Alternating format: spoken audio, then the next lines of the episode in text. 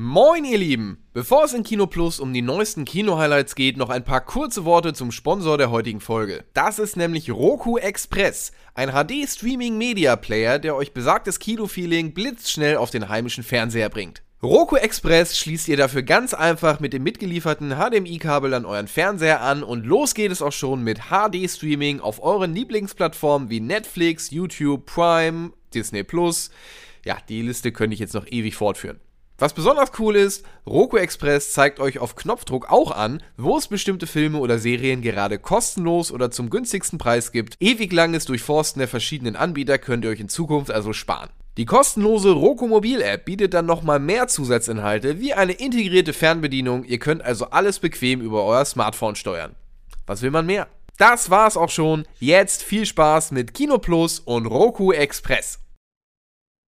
Noch fünf Plätze, dann ist das Jahr vorbei. Und deswegen ohne Umschweife herzlich willkommen zum zweiten Teil des großen Kino Plus Jahresrückblick 2021.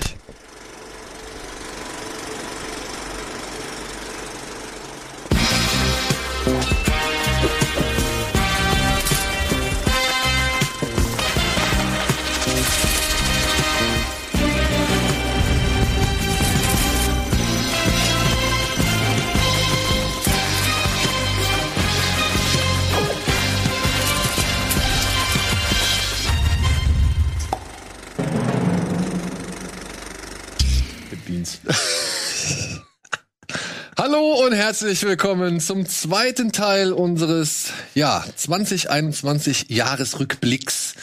Ich habe nochmal die gleichen Klamotten wie letzte Woche angezogen. Ja, ich auch. Seit einer Woche sitzen wir in unserem Weihnachtspullis Ja. hier. Und die sind nicht mehr von meinem, der ist nicht mehr von meinem Körper zu trennen, weil der so voll geschwitzt Er ist. steht weil dir aber auch ist- so gut. Ja, der ist Fiesta Polyester, macht schlank.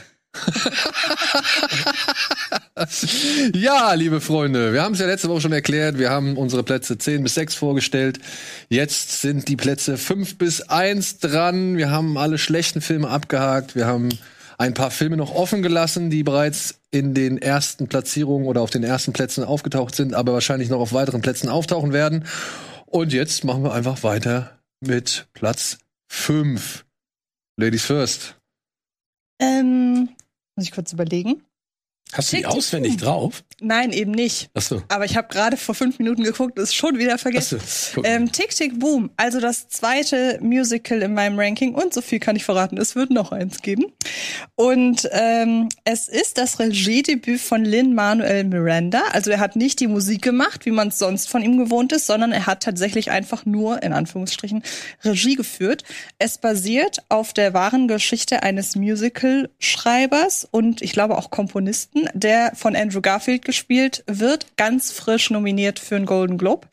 Und ähm, die, der Prozess des Musical-Schreibens in diesem Film verschmilzt mit der Lebensgeschichte des Autoren, also mit seinen privaten Belangen, äh, Beziehung, Freundschaft, äh, was um ihn herum geschieht, wie sich die Leute so im Alter von 30, ob sie sich nochmal neu erfinden, ob sie jetzt in ihrem Trott bleiben und so weiter. Und das verschmilzt nicht nur auf erzählerischer Ebene, dass der Film halt auf der einen Seite, wie gesagt, dieses äh, Porträt dieser später auch durchaus bekannten Persönlichkeit ist, sondern ähm, auch mit, äh, wie gesagt, einer ganz normalen Lebensgeschichte. Es verschmilzt aber auch auf inszenatorischer Ebene, weil teilweise die Musical-Nummern so inszeniert sind, wie man es gewohnt ist. Also im Alltag fangen die Leute plötzlich an zu singen und zu tanzen. Aber einige der Musical-Nummern werden wiederum auf der Bühne, wo dieses Musical entsteht, präsentiert. Und zwar auf sehr minimalistische Weise. Da stehen dann beispielsweise einfach nur Mann und Frau, äh, sitzen irgendwie auf zwei Holzstühlen und äh, besingen halt das Ende einer Beziehung. Und das ist musikalisch total variantenreich. Es klingt auch nicht nach Lin-Manuel Miranda. Ich war erst überrascht, das klingt ja gar nicht nach ihm, bis mir auffiel, ausnahmsweise hat er mal nicht selber auch die Musik dazu gemacht. Ähm, der Film steckt voller Leben, der ist ganz, ganz toll gespielt von Andrew Garfield. Der muss man sagen, obwohl die anderen auch alle einen guten Job machen, alle an die Wand spielt. Und ähm, hat mir sehr gut gefallen. Obwohl er durchaus auch tragische Themen anschneidet, hat er einfach auch so ein positives Gefühl, das er vermittelt. Und ähm, irgendwie war dieses Jahr das Jahr der Musicals und deshalb musste der auf jeden Fall hier rein. Ist bei, Mu äh, ist bei äh, Netflix abrufbar. kam auch nicht ins Kino, soweit ich weiß. Und ich fand den toll. Kann denn richtig singen? Jonathan Larson, Ja. Jonathan Larson heißt der Mann. Das ist der Komponist, der unter anderem Rent gemacht hat, ein riesen Broadway-Hit. Tick Tick Boom hatte er, glaube ich, davor gemacht, war aber nicht so groß. Und ja, kam aber trotzdem noch raus und wie gesagt, ist halt schon mal als Musical, glaube ich, erschienen. Diese, diese Mhm. gesamte Geschichte, die wir hier sehen. Und ja, dann kam noch ein, zwei, und er hat, glaube ich, die Premiere davon nie miterleben dürfen, weil er kurz am Premiereabend, glaube ich, selbst ist er gestorben. Wirklich. Anhand eines, äh, an- anhand einer, ich habe mir die Krankheit, ich habe den Namen nicht mehr parat, aber so wie ich es verstanden habe, war es bei ihm so, dass sich die Aortas oder die, die Haut der Adern aufgelöst hat und dadurch halt das ganze Blut rausgekommen ist. Und äh, das hat man halt, kann man normalerweise behandeln, das hat man bei ihm aber nicht entdeckt. Und ja, der Film zeigt so ein bisschen auch, warum es vielleicht dazu gekommen ist, weil der halt ständig unter Strom war, immer irgendwie ein, zum einen das Privatleben auf die Reihe kriegen muss, dann die Freunde, die halt zum Aufkommen der AIDS, äh, sag ich mal, Hysterie irgendwie dann reihenweise verstorben hinzu, ja. sind.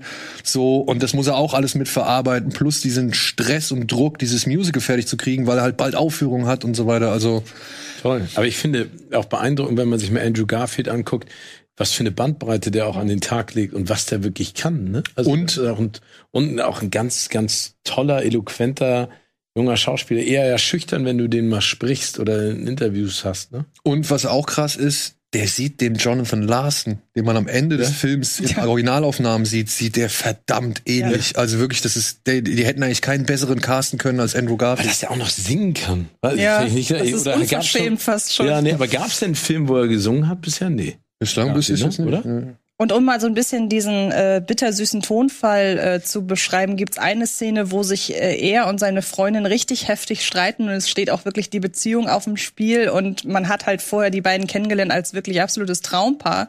Und dann sind sie halt kurz vor der Versöhnung und man sieht in seinen Augen, wie er das, was er gerade gesagt hat, umsetzen will später in seinem Musical, wie er das übertragen will auf das, was er gerade erschafft.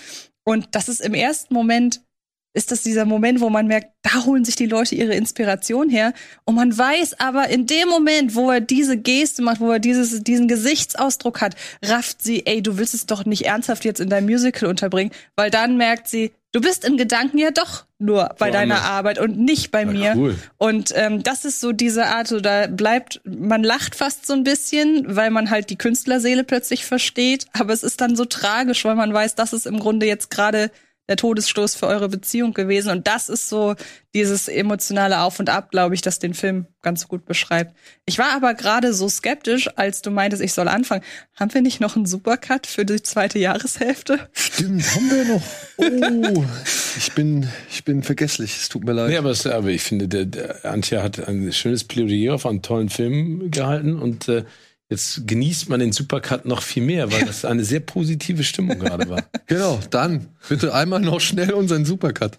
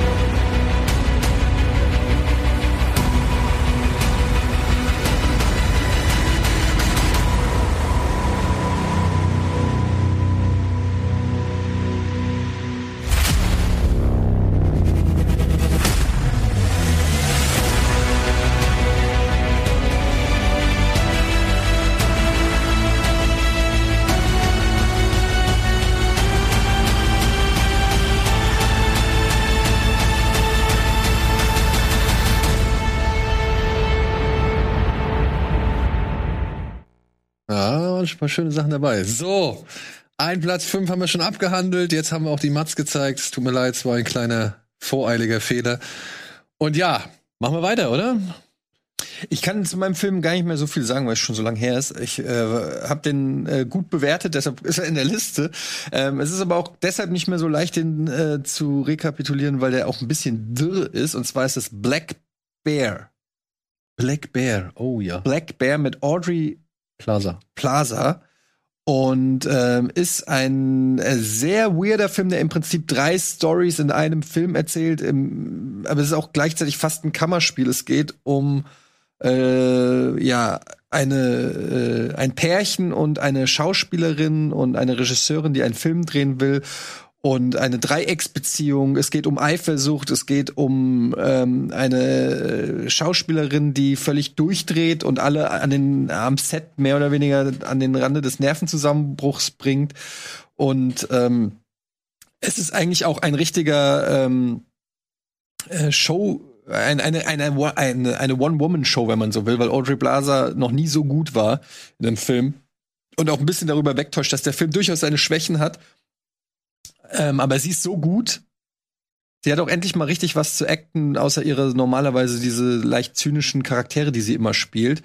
Und ja, es ist ähm, ein sehr beklemmender Film. Wie gesagt, es geht um äh, eine Dreiecksbeziehung, um eine Regisseurin, die sich in so, in so eine Berghütte zurückzieht, um dort äh, auch kreativ werden will und um eine Schauspielerin und äh, Szenen, die sie dort drehen für den Film und es äh, wird äh, zu einem absoluten Horror, nenne ich Horror, ist vielleicht ein bisschen übertrieben, aber es wird auf jeden Fall crazy, weil ähm, ja, sie versuchen aus der Schauspielerin emotionale Szenen sozusagen rauszukriegen. Und die Frage ist, wie weit kannst du sozusagen als Regisseur gehen, um ähm, ja, das, die Szene zu kriegen, die du gerne hättest. Und ähm, dabei passiert es halt, dass ähm, ja, diese Frage gestellt wird, ist es, ist es noch okay, jemanden fertig zu machen vor der Kamera, wenn dafür das Ergebnis am Ende stimmt?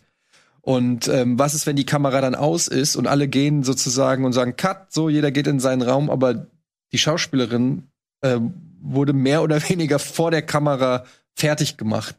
Ähm, also da kommen viele Sachen zusammen. Es ist nicht so leicht, den Film, der hat jetzt keine stringente Story in dem Man Sinne. sollte auch nicht allzu viel über den Inhalt verraten. Ja, man kann eigentlich auch gar nicht so viel verraten. Ähm, und warum der Film auch dann noch Black Bear heißt, kommt auch noch dazu. Also ein bisschen konfus, ein bisschen wirr, aber ich fand den, der hat mich irgendwie emotional sehr stark mitgenommen. Und ähm, ich fand, wie gesagt, Audrey Blaser super Leichte krass. Kost. Ja, super leichte Kost. Nee, ist schon eher ein anstrengender Film, aber ich finde, den muss man mal gesehen haben. Und ähm, ja, einer der wenigen Filme, die, denen ich auch dieses Jahr eine gute Note gegeben habe. Er ist schon so ein bisschen Mindfucking, ne? Ja. Also, das kann man vielleicht noch hinzufügen. Also, ja, wer sich eine klare Geschichte oder Story erwartet oder erhofft, der ist hier auf dem Holzweg. Denn der Film versucht ja mehrere Themen irgendwie in, innerhalb seiner, sag ich mal, Erzählungen unterzubringen. Ich fand den auch gut. Also auch gerade von Frau Plaza echt gut gespielt.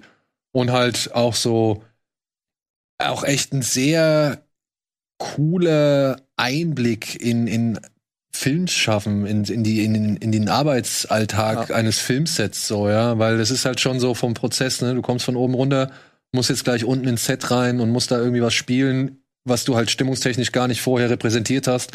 Aber ja, irgendwie irgendwas gärt in deinem Hinterkopf und so. Also es sind schon echt coole Sachen dabei. Also ich habe den auch sehr genossen. Gibt's den denn in Deutschland jetzt schon? Ja, Cool. Legal.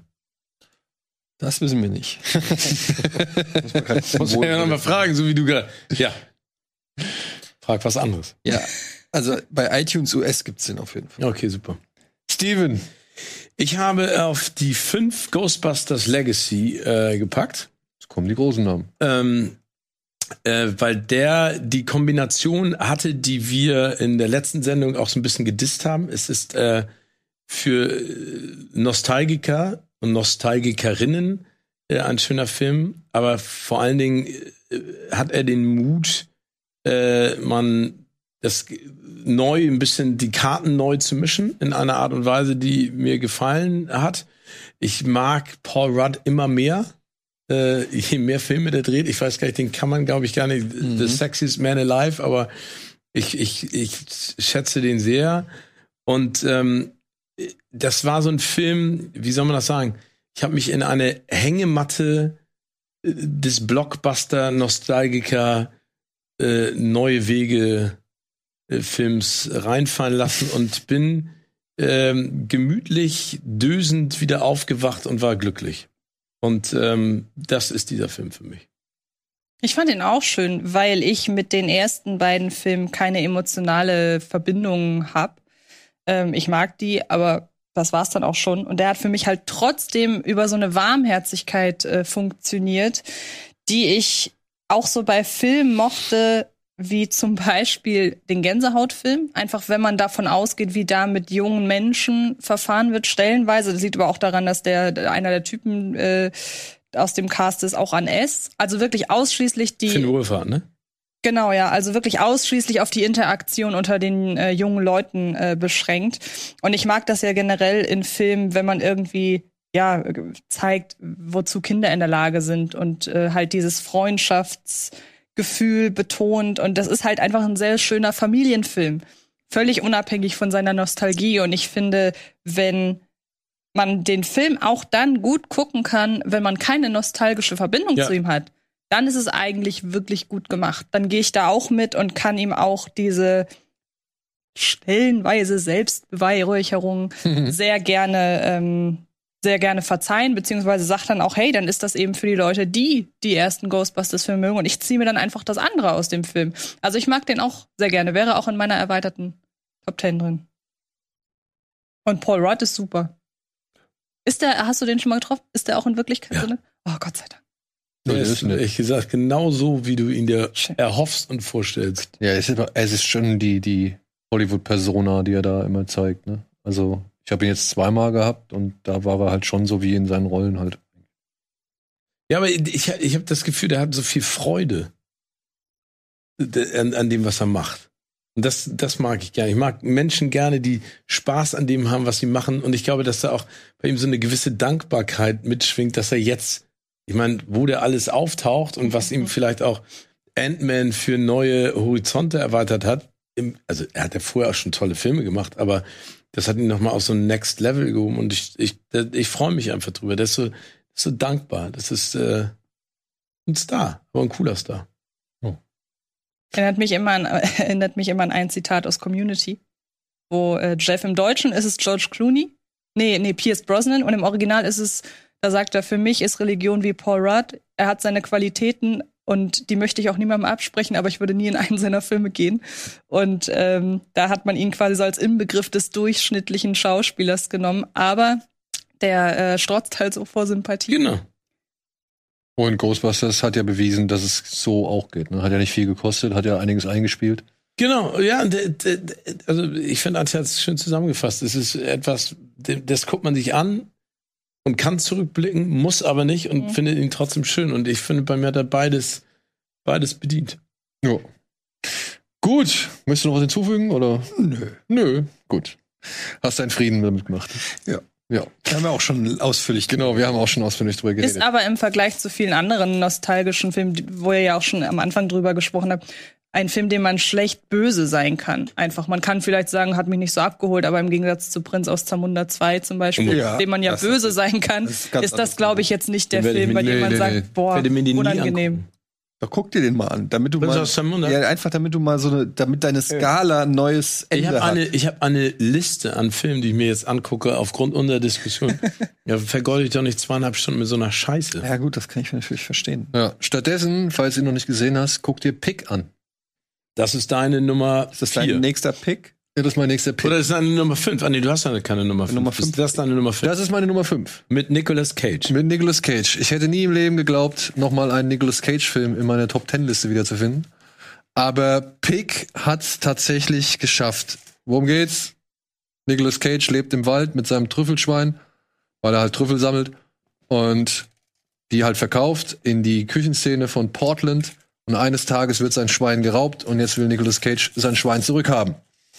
Und damit könnte man jetzt John Wick-Film. ja, genau. Und damit könnte man richtig schön viele Wortspiele machen und man kann an richtig viele Filme denken. Und dieser Film schafft es, dass man diese Erwartungen oder dass, dass diese ganzen Erwartungen alle richtig schön unterwandert werden. Aber das nicht einfach nur mit Frechheit und mit irgendwie Humor oder so, sondern nein, mit einem meiner Ansicht nach sehr einfühlsamen Film und einem einer Ansicht nach auch sehr wundervoll einfühlsam aufspielenden Nicolas Cage, der eben halt nicht irgendwie jetzt zur Rache schreitet, sondern eher mehr einsteckt, mehr redet, mehr versucht, Leute irgendwie für seine Art und Weise ja argumentativ zu überzeugen. Und dabei führt dieser Film durch eine Subkultur von Portland, ja, eine, eine, ja, weiß ich nicht, eine, eine kulinarische Subkultur, die von Personal-Fight-Club-Szene bis hin zu Gourmet-Hightech-Restaurant reicht und halt irgendwelche Deals im Hintergrund, äh, irgendwelche Schattengesellschaften im Hintergrund und so weiter und so fort. Und trotzdem kommen dann noch Szenen davor, die an Ratatouille erinnern, wenn er plötzlich ein Essen kocht, das halt Erinnerungen hervorruft, an die man schon längst nicht mehr geglaubt hat oder die man irgendwie schon längst nicht mehr gefühlt hat. Und ja, das alles vereint in einem Regiedebüt. Das muss man ja auch noch mal sagen. Dieser Regisseur hier, Sarnowski heißt er, glaube ich. Das ist der erste Film von dem. Und ich finde, dafür ist der Film in seinen Themen, in seinen Tönen und in seinen Darstellungen oder Inszenierungen so sicher und so fest. Das fand ich alles sehr, sehr erstaunlich. Deswegen war dieser Film für mich eine, ja, echt angenehme Enttäuschung und auch gleichzeitig eine hungrig machende Überraschung. Warum jetzt Enttäuschung? Weil er halt, naja, Nicolas Cage verliert sein Schwein und will es zurückhaben. Da, da habe ich auch gedacht, okay, jetzt gibt's wieder. Rage Cage, jetzt gibt's hier wieder die Aber Meme Machine. Das, da, da darf man ja auch nicht schon nicht zu viel verraten. Ja, ja, aber ich kann ja sagen, dass ich überrascht worden bin. Ja. Und, Also- und dass er halt nicht das einlöst von einem Nicolas Cage-Film, was ich tatsächlich zu dem Zeitpunkt, als ich mir diesen Film angeguckt habe, erwartet habe von einem Nicolas Cage-Film. Aber was Nicolas Cage auch in den letzten Jahren nur gemacht hat. Was er ziemlich viel gemacht hat. Ja, und ich muss sagen, das ist für mich mit der, ja, der beste Film, den er seit ungefähr elf Jahren gemacht hat. Obwohl ich zum Beispiel jetzt auch Mandy und sowas echt mochte, ja. Also das ist jetzt kein Film, den ich schlecht finde. Oder auch hier Willy's Wonderland habe ich in diesem Jahr noch gesehen, den fand ich auch lustig. Aber alles kein Vergleich zu Pick, meiner Ansicht. nach. Was war denn vor elf Jahren? Ähm, Adaption. Adaptation. Ach, okay. Adaptation. Ah, ja, stimmt, genau. Hm? Äh, Ich habe den halt auch in meiner Top-Liste, aber halt weiter oben sogar noch. Siehst du, aber das jetzt, jetzt können wir drüber reden. Ja, Du ich hast ihn auf Platz zwei tatsächlich. Ja. Nicht ohne Grund. Nicht ohne Grund, weil der mich auch richtig geflasht hat, muss ich sagen. Und zwar auch aufgrund der Art und Weise, also die Prämisse. Ich hab mein Portemonnaie ist im Rucksack, ich zahl später rein in die Prämisse. Ja. Äh, die Prämisse von dem Film ähm, Die ich zahl lässt später Kasse wird ab nächstem Jahr ist- aufgestellt. Also eigentlich denkst du, es, es fühlt sich eigentlich erstmal alles an wie so ein John Wick-Film. Jemand, also der fängt halt auch so an, er lebt da abgeschieden in seiner Hütte, hat eigentlich nur Liebe zu diesem Trüffelschwein. Und alles andere ist ihm egal, er ist kompletter äh, Aussiedler, irgendwie ganz komisch. Und dann kommen irgendwelche Gangster und entführen dieses Schwein und er äh, und schlagen ihn zusammen und er wacht auf und merkt und sieht nur noch rot und will dieses Schwein zurück und macht sich dann auf in die Stadt, die er lange vor vielen Jahren verlassen hat, um dieses Schwein zu finden. Und erstmal sind alle äh, alle Zutaten dafür so einen klassischen John Wick Revenge Film und er bedient diese Tropes ganz bewusst und ganz bewusst vermeidet er dann gewisse äh, Fantasienerfüllungen und ist dabei teilweise richtig warm und herzlich und zeigt Nicolas Cage, wie man ihn, finde ich, noch nie gesehen hat. Und das will was heißen, weil der Film, der Typ hat 3000 Filme gedreht. Und ähm, teilweise herzzerreißende Szenen und auch eine ne Message, die ich so nicht erwartet habe. Und ähm, ja, ich war an die, nach diesem Film habe ich wirklich gedacht, okay, wow. Ein Film, den man so, glaube ich, noch nie gesehen hat. Also sowohl vom, von der Story her, Hm. auch als äh, von einzelnen Settings her, manchmal ein bisschen surreal, manchmal ähm, total ruhig, äh, manchmal teilweise ein bisschen Action. Also der, der Film ist ganz, ganz was Besonderes. Das ist das Comeback des Nicolas Cage. Ja, ich weiß nicht, ob das Comeback das ist, Problem aber ist, er dreht ja danach wieder zwei komplette obwohl. Drecksfilme. Hast du den Trailer gesehen von diesem äh, Massive Talent? The, Ja. Bear, the, the Unbearably, guck dir den mal an. Pascal. Ja, mit Pedro Pascal, Pascal, wo ja. er sich selbst, also so eine Art sich selbst spielt und dann halt, sag ich mal, schon so sein ganzes Meme-Game, was halt wirklich über die letzten Jahre aufgebaut wird, durch den Kakao zieht und auf. Und, Aber ich meine, Nicolas Cage, manchmal dreht er so einen richtig geilen Film und dann dreht er wieder irgendwas, wo du di- dich fragst, ne? Warum macht er das nicht wie DiCaprio, dass der so ganz gezielt immer Weil nur. er so viele Schulden hat, ne? Da muss doch Die müssen ja auch mal langsam beglichen sein. Ja, denke ich auch, aber wenn du irgendwie ein Schloss hast und 25 andere und wie vielte Ehe hat er jetzt hinter sich? Die siebte? Keine Ahnung. Adaptation war früher, ich glaube, ich habe dann damals ähm, na, Kick-Ass als Ah, okay. Ähm, aber was du gerade sehr schön gesagt Endpunkt. hast, ähm, er bedient ja wirklich so gewisse äh, Storypunkte, bei denen man denkt, jetzt kommt gleich das und das. Und jetzt könnte man ja wieder denken, ah, okay, das ist wieder so Meta-Kommentar und wir wissen, dass wir eigentlich ein Actionfilm sind, aber unterwandern das dann so mit Absicht und so selbstreferenziell und alles. Aber das Ganze baut ja auf eine Figur auf, die ja überhaupt keine John Wick-Figur ist. Also die in sich quasi den Drang verspürt, eine zu sein. Nee, der ist Koch.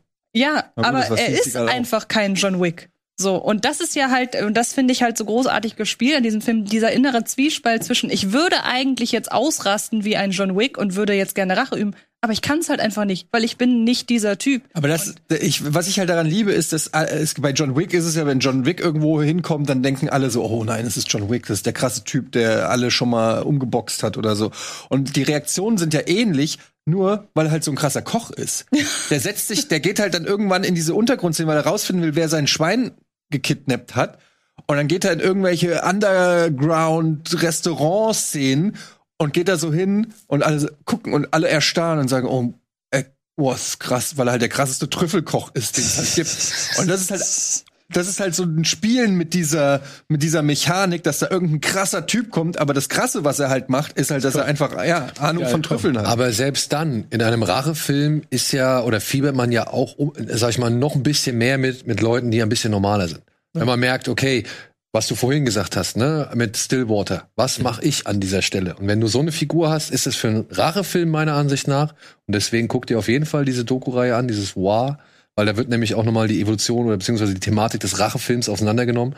Ähm, ich finde, ein Rachefilm funktioniert meiner Ansicht nach ein bisschen besser, wenn der halt Normalo ist. Also wenn das ein Typ ist, der Ja. wie du und ich halt auf einmal so an den so an, an die Grenze genau an die Grenze gebracht worden ist, dass er sagt, ich überschreite jetzt die Grenze und koste es was es wolle und dann im besten Falle auch nicht gar nicht heil aus der Sache rauskommt. Ja, das finde ich sind meiner Ansicht nach die stärksten Filme und ähm, naja, das macht der Film ja auch nicht. Ja, aber diese überragend, also ich will jetzt nicht zu viel verraten, aber diese überragende Szene, wenn er am Ende rausfindet, wer Ja, sozusagen ne- verantwortlich ist. Und naja, das ist dann halt echt Aber da, das heißt, Pick ist bei dir auf der 5, zwei. bei dir auf der 2. Ja. dann musst du ja jetzt eine 5 machen. Oder waren wir schon bei 5? Nee, wir Nee, ich hatte Black. Bear. Ah, Black Bear. Nee, wir haben, dann haben wir die auch- fünf jetzt. Du, jetzt nee, vier. du hattest äh, Ghost, Ghostbusters. Ja, genau. Ja. Genau, dann sind wir jetzt bei Platz vier. ja.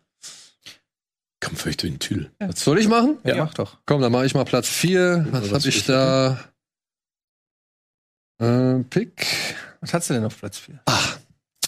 Auf Platz 4 habe ich einen Film, den ich wirklich lieben gelernt habe. Den habe ich auch jetzt zwei oder dreimal schon gesehen. Er lief auf diversen Festivals dieses Jahr und er heißt Beyond the Infinite Two Minutes. Ein japanischer Low-Budget-Streifen in einem Take gedreht über einen, ja, über einen jungen Mann, der feststellt, dass sein Fernseher im Apartment über einem Café zwei Minuten in die Zukunft zeigt. Und in diesem Café, erfahren Sie, steht ein Fernseher, der zwei Minuten in die Vergangenheit zeigt oder die, die Zeit in zwei Minuten in der Vergangenheit zeigt. Und diese beiden Fernseher stellen Sie, also Sie wollen erstmal rausfinden oder Sie müssen halt erstmal rausfinden, dass es diese beiden Fernseher halt gibt, dass die das können. Und dann stellen Sie diese beiden Fernseher gegenüber und erschaffen damit so eine Art Zeitschleife beziehungsweise so eine Art äh, zeitlosen Raum oder beziehungsweise ja, Raum, den es irgendwie zu überbrücken gilt. Und es ist fantastisch, wie dieser Film in 70 Minuten in nur einem vermeintlichen One-Shot ged- gedreht.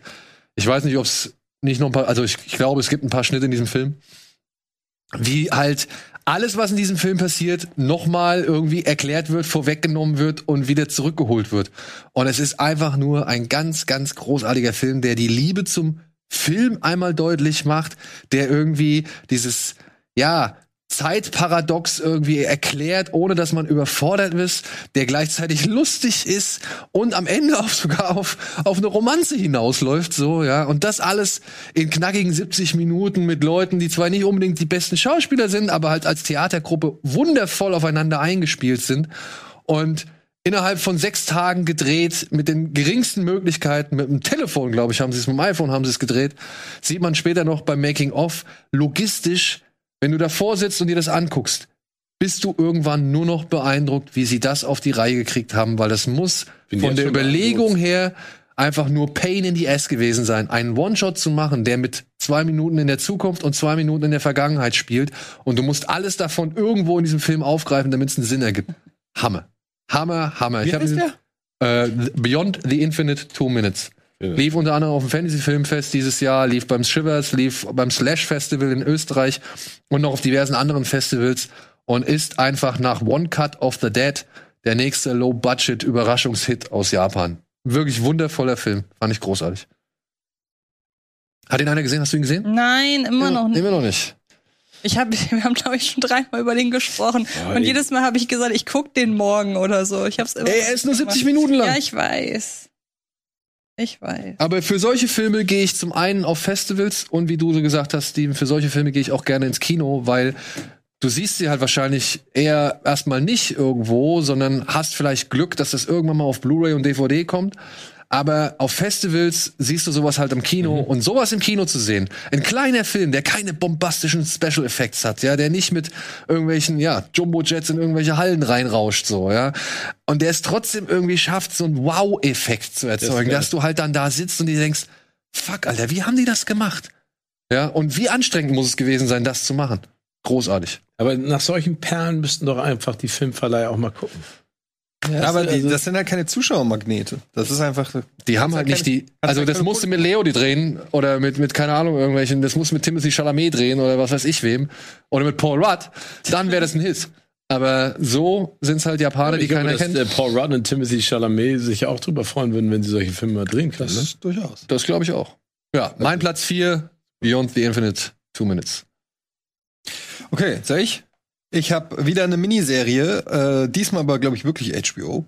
Ähm, und zwar ist das Mayor of Easttown. Oh ja. Ah, Ähm, das ist Kate Winslet, ne? Kate Winslet, ja. mit Kate Winslet und ähm, ja, ist äh, eigentlich so ein relativ klassische Whodunit-Thriller-Serie auf sehr hohem Niveau mit einer fantastisch aufgelegten Kate Winslet.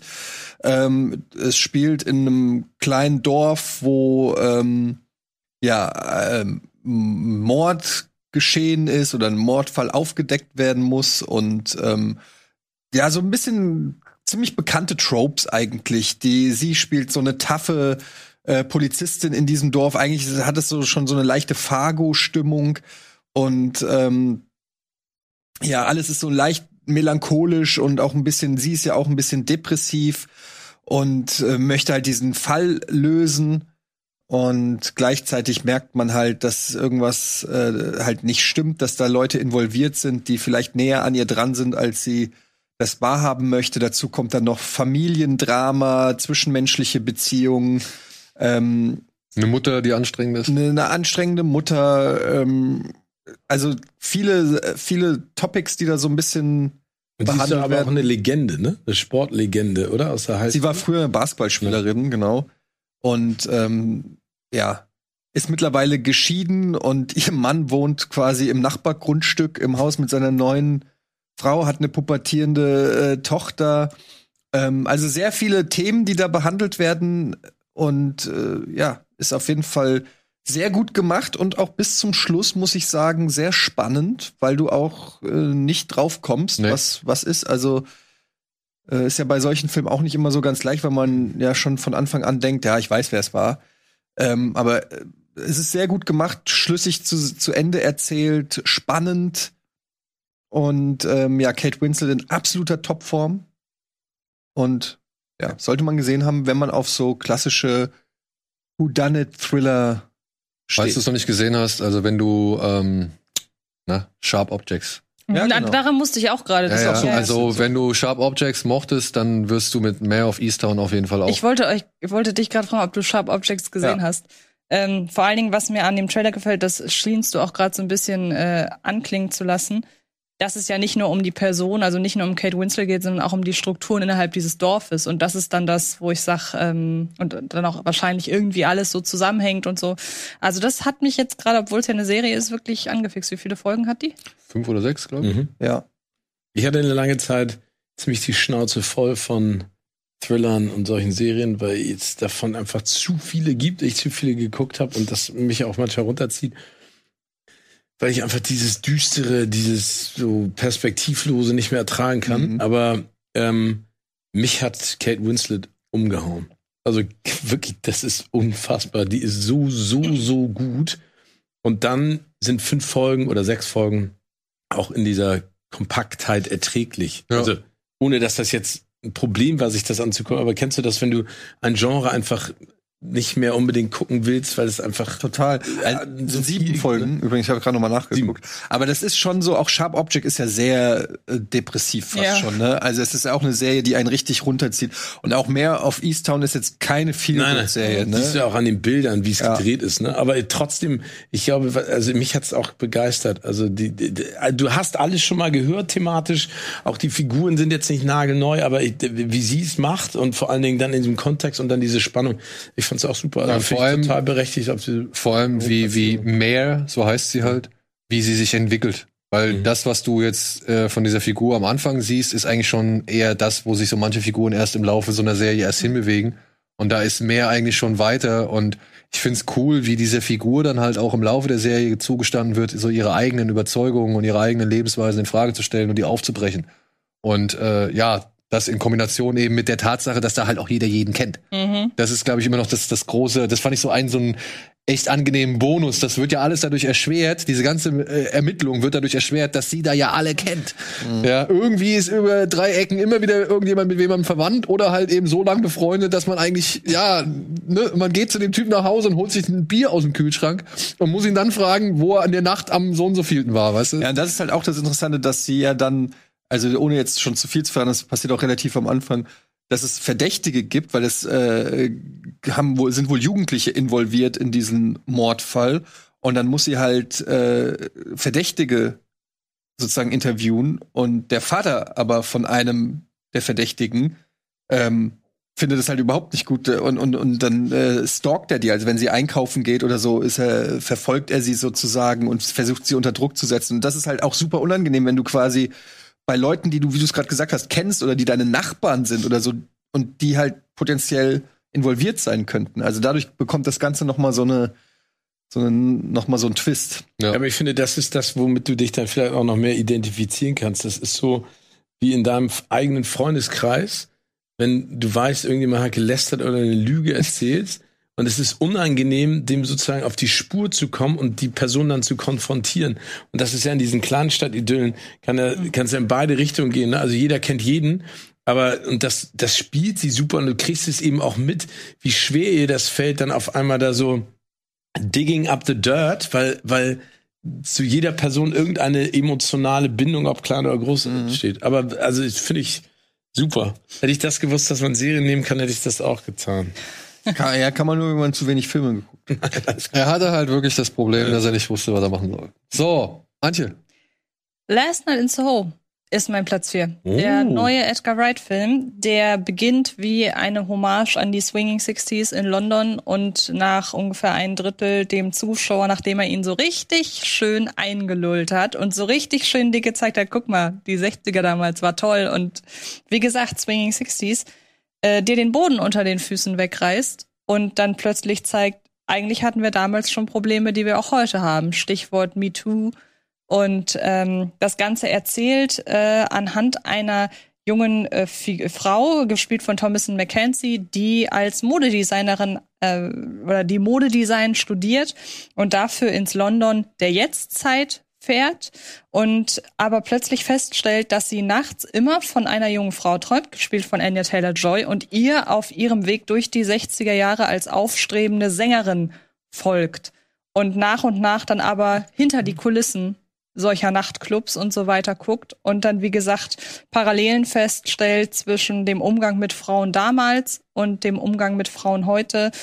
Und ähm, wie ich finde, ein Film, der dadurch, dass er halt am Anfang so wirklich nostalgisch ist und auch wirklich aufrichtig nostalgisch ist und zu keinem Zeitpunkt in Frage stellt, dass er eben den Schritt der äh, ja der Demaskierung gehen wird, halt auch so äh, sehr stark in die Magengrube trifft. Dabei habe ich jetzt gar keine nostalgische Verbi- Verbindung mit den 60er Jahren. Aber trotzdem habe ich gedacht, so Leute, die wirklich in dieser, mit dieser Dekade emotional verwoben sind, und wir haben ja sogar eine Hauptfigur, die total von dieser Zeit besessen ist. Ich glaube, dem geht das richtig nah. Und ähm, ich finde leider zum Schluss überstrapazierter gewisse ja auch Genrefilmmotive, wobei ich die eigentlich fast schon wieder konsequent finde, wenn man halt bedenkt, ja, dass es darum geht, die Geister der Vergangenheit in der Gegenwart zu bekämpfen. Ähm, nur dann wird er teilweise effekthascherischer, als er es eigentlich müsste. Sonst wäre der, glaube ich, noch weiter oben gewesen, aber so wirklich einer von also der hat seine Premiere nicht umsonst äh, irgendwie einen Tag nach The Last Duel von Ridley Scott gefeiert. Also die sind thematisch sehr eng verwandt. Äh, zusammen auch mit Promising Young Woman, die ja alle auf ähnliche Themen eingehen, aber ganz andere Herangehensweisen äh, forcieren. Und deshalb, ähm, ich kann ihn absolut empfehlen, auch wenn man nicht alles im Vorfeld über ihn wissen sollte. Nur, wie gesagt, äh, stellt euch darauf ein, das ist kein Nostalgiefest, mhm. sondern das ist, wie gesagt, die, die Demaskierung. Nicht nur der Nostalgie der 60er Jahre, sondern generell von Nostalgie und Verklärung. Und im Grunde ist es perfekt für die Leute, die genau die gleiche Diskussion über Nostalgie und nostalgische Filme haben, wie ihr sie in der letzten Folge geführt habt. Und äh, ja, ich fand den ziemlich, ziemlich gut. Ich habe auch überlegt, ob ich den in die Top 10 nehme. Ich habe ihn nicht in die Top 10 genommen. Mir hat er gut gefallen. Ähm, Im Original ist mir Thomason McKenzie ab Stunde nach Stunde 1 total auf den Keks gegangen. Ich habe diese Stimme nicht mehr ertragen. Dieses das, ich, ich habe es nicht, ich konnte es nicht mehr ertragen. Das hat mir den Film so ein bisschen madig gemacht. Ich finde ansonsten, sie hat es gut gespielt. Anya Taylor-Joy äh, mag ich auch sehr gerne. Ich sehe es genauso wie du. Also ich finde, er hat das äh, auch ähm, äh, musikalisch und visuell toll umgesetzt. Und das Ende ist dann nicht so befriedigend vielleicht, wie man sich das im Kontext des restlichen Films, also Bei Promising Young Woman zum Beispiel. Genau, es ist nicht so so durchgeknallt und vielleicht dann auch nicht so konsequent, weil der Film ist ja relativ konsequent am Anfang. Aber also das ist auf jeden Fall ein cooler Film. Ich finde es halt so schade im letzten Drittel, dass Edgar Wright hier nicht zu der Höhe oder Klasse nochmal hinkommt, die er vorher im Film erreicht. Diese Tanzszene, die ziemlich zu Beginn des Films irgendwie einmal gezeigt wird, mit den ganzen Spiegelbildern ja. und so weiter. Visuell unfassbar. Also, das, das ist inszenatorisch und visuell einfach so klasse und so geil gemacht. Und ja, im letzten Drittel irgendwie finde ich, also wie du schon gesagt hast, ist es mir halt echt zu hart handelsüblich gewesen so. Und dann leider auch nicht mehr als ein Zitat. Mhm. Und das ist halt leider so ein bisschen schade bei jemandem, bei dem man weiß, ey, der Typ hat's eigentlich so drauf. Aber wen zitiert er denn? Argento, Polanski. Okay. Ja, also sind ein paar Leute dabei. Und es ist auch okay, es ist okay. Aber wenn du halt siehst, was er vorher macht, ja, weil ich gebe Antje zum Beispiel recht, dieser Film hat eine der allerbesten Sequenzen, die dieses Jahr auf der Leinwand zu sehen waren. Ja, die wirklich fantastisch ist. Die wirklich fantastisch ist. Und die ist da mitten im Film. Und dann kommt am Ende eher so ein. Welche meinst du denn? Ähm, ich sage Marionette, Marionette. Ja. Ja. Die auch so aus dem Nichts kommt. Genau. Weil du denkst, du bist noch gar nicht so weit für sowas. Du fängst langsam an, dir zu erahnen, wo es hingeht. Und dann bist du aber schon genau da, wo du denkst, da komme ich erst so in der nächsten halben Stunde hin. Also das, wie gesagt, das ist der Moment, in der er wirklich, wirklich den Boden unter den Füßen wegzieht. Und ich weiß nicht, ob ihr das kennt. Es gibt meiner Ansicht nach zwei verschiedene Arten von Jumpscares. Das eine ist dieses typische nach außen, wo man zusammenzuckt, und das andere ist dieses nach innen, wo man dann wirklich für ein paar Sekunden nicht atmen kann. Und das ist wirklich dieser Schlag in die Magengrube. Das habe ich ganz, ganz selten. Das letzte Mal, dass ich das hatte, erinnere ich mich an das Ende von Mother. Und das hier war auch wieder so ein Moment, wo das wirklich war und wo das alles wehtat und sich alles verkrampft hat und gleichzeitig aber visuell so stark umgesetzt. Es ist ein Film, finde ich, bei dem man durch und durch die Handschrift von Edgar Wright erkennt, obwohl es der am wenigsten Edgar Wrightige Edgar Wright Film ist. Das so. Und ähm, ja, wirklich, ich, ich, bin echt angetan. Ja, das ist ja, das ist schön. Ja, ja. Deswegen haben wir ihn auch hier drin. Ist ja gut. Genau. Ja. So, waren das jetzt alle? Nee, ich bin da viel, viel flacher als ihr alle unterwegs. Auf meinem Platz äh, vier ist das, ne? Mhm. weil ich einen Film dahingesetzt habe, Ich ahne es. den, den äh, ich mir angeguckt habe und ich habe den äh, genossen. Ich habe äh, da viel Spaß dran gehabt. Vor allen Dingen, weil äh, der Schauspieler, der den Hauptcharakter spielt, genau die Figur auf den Leib geschrieben bekommen hat, die zu ihm passt. Ein bisschen quirky, ein, äh, lustig, ein bisschen verpeilt. Ich habe Free Guy darauf gesetzt. Ja, hatte ich auch erst überlegt. Und ähm, ich, ich mag Ryan Reynolds wirklich sehr, sehr, sehr, sehr gerne. Ich finde die Welt, in der das Ganze spielt, toll. Ähm, äh, Taika Waititi fand ich leider Gottes sehr anstrengend in diesem Film. Da- Das war mir ein Ticken zu viel, aber vielleicht passt es auch äh, der, zu der Rolle und der Figur, die er spielen soll und muss. Äh, ich finde den Gastauftritt von Channing Tatum großartig. Der ist einfach so absurd gut. Aber ähm, ich mochte den Film gerne. Ich habe den wirklich gerne geguckt. Ich, ich fand die, die Handschrift, ich fand, es war eine, eine, eine coole Idee, eine coole Umsetzung. Ähm, äh, und wie gesagt, Ryan Reynolds, ähm, ich mag, ich mag ihn einfach in sowas. Und ich, ich finde, das macht er gut. Und deswegen landet er da. Zwei Dinge finde ich toll an dem, also noch ganz viele andere, aber die mir sofort einfallen. Einmal, dass es halt einfach eine Originalgeschichte ist. Wann haben wir das denn das letzte Mal gehabt? Auch wenn jetzt, glaube ich, schon äh, Spekulationen um den zweiten Teil ja, glaube ich, irgendwie existieren, was ja kein Wunder ist. Sicher wie es Arm in der Kirche. Ähm, und vor allem das, und ich bin keine Gamerin, aber ich merke zu jeder Sekunde, dass sich die Leute, die den Film gemacht haben, in der Welt auskennen. Und ähm, dass, das, dass das mit so viel Liebe und ja, ich weiß, Ryan Reynolds spielt eigentlich eine Figur, die er dauernd spielt, aber ich bin da bei Steven, ich mag das einfach. Ja. In Red Notice müssen wir nicht drüber reden, aber hier passt es auf diese Figur einfach zu 100 Prozent. Und ich war auch so überrascht, weil irgendwie verfolgt uns der Trailer ja schon super lange. Also seit, ich Stimmt. glaube, Beginn der Pandemie überhaupt. Und es musste ja einen Grund haben, dass die an dem so festgehalten haben, weil das war eigentlich ein Titel, bei dem ich dachte, das ist der erste, der jetzt irgendwo oder einer, der als erstes der Pandemie zum Opfer fällt und auf irgendeinen Streamingdienst geht. Und das hatte, glaube ich, seine Berechtigung, weshalb die gesagt haben, wir wollen den aber ins Kino bringen. Und was wir ja schon in der letzten Ausgabe gesagt haben, diese positiven Filme einfach, die irgendwie, die wir brauchten so über das Jahr, um nicht völlig durchzudrehen. Und das war einer von denen. Hattest du ihn gesehen? Mhm. Ich, ich hätte ihn halt gerne im Kino gesehen. Ich habe den leider nicht im Kino gesehen. Ich glaube, dass man den, das ist so ein Film, In der Gruppe. in der Gruppe im Kino Ja. macht der mehr Bock als alleine zu Hause, weil da war es dann so, dass ich ja war ein bisschen überfordert, also nicht überfordert, aber es war mir ein bisschen too much schon. Also ähm, jedes, also an jeder Ecke, jede Szene war irgendwie eine kleine, ein kleines Gimmick und ein kleines Easter Egg und eine Andeutung und dann die ganze Action und alles. Dann noch äh, Ryan Reynolds ist ja eh schon so drüber, also äh, und dann noch in einer Welt, wo alles drüber ist ich fand den teilweise ein bisschen anstrengend, muss ich sagen. Aber ich glaube, im Kino hätte ich den, äh, hätte ich da richtig Spaß gehabt. Ich mag auch diesen Ryan Reynolds Charakter von mir. Das kann er den auch immer wieder spielen, weil Ja. das ist halt einfach sein Ding, so sein Humor und der funktioniert auch bei mir. Aber er braucht den richtigen Film drumherum. Aber das war Das- dann am, am Ende des. Tages war es ja alles ein bisschen auch natürlich klar Spaß, aber auch ein bisschen belanglos und so. Guckt man sich mal an, ganz nett, aber Ja, aber Ja. wann gehst du mal wieder in einen Film, von dem du weißt, er hat keine Buchvorlage, er hat keine Comicvorlage, er hat ist nicht ein Reboot oder ein Remake und sonst irgendwas. Und dann wirst du auch noch echt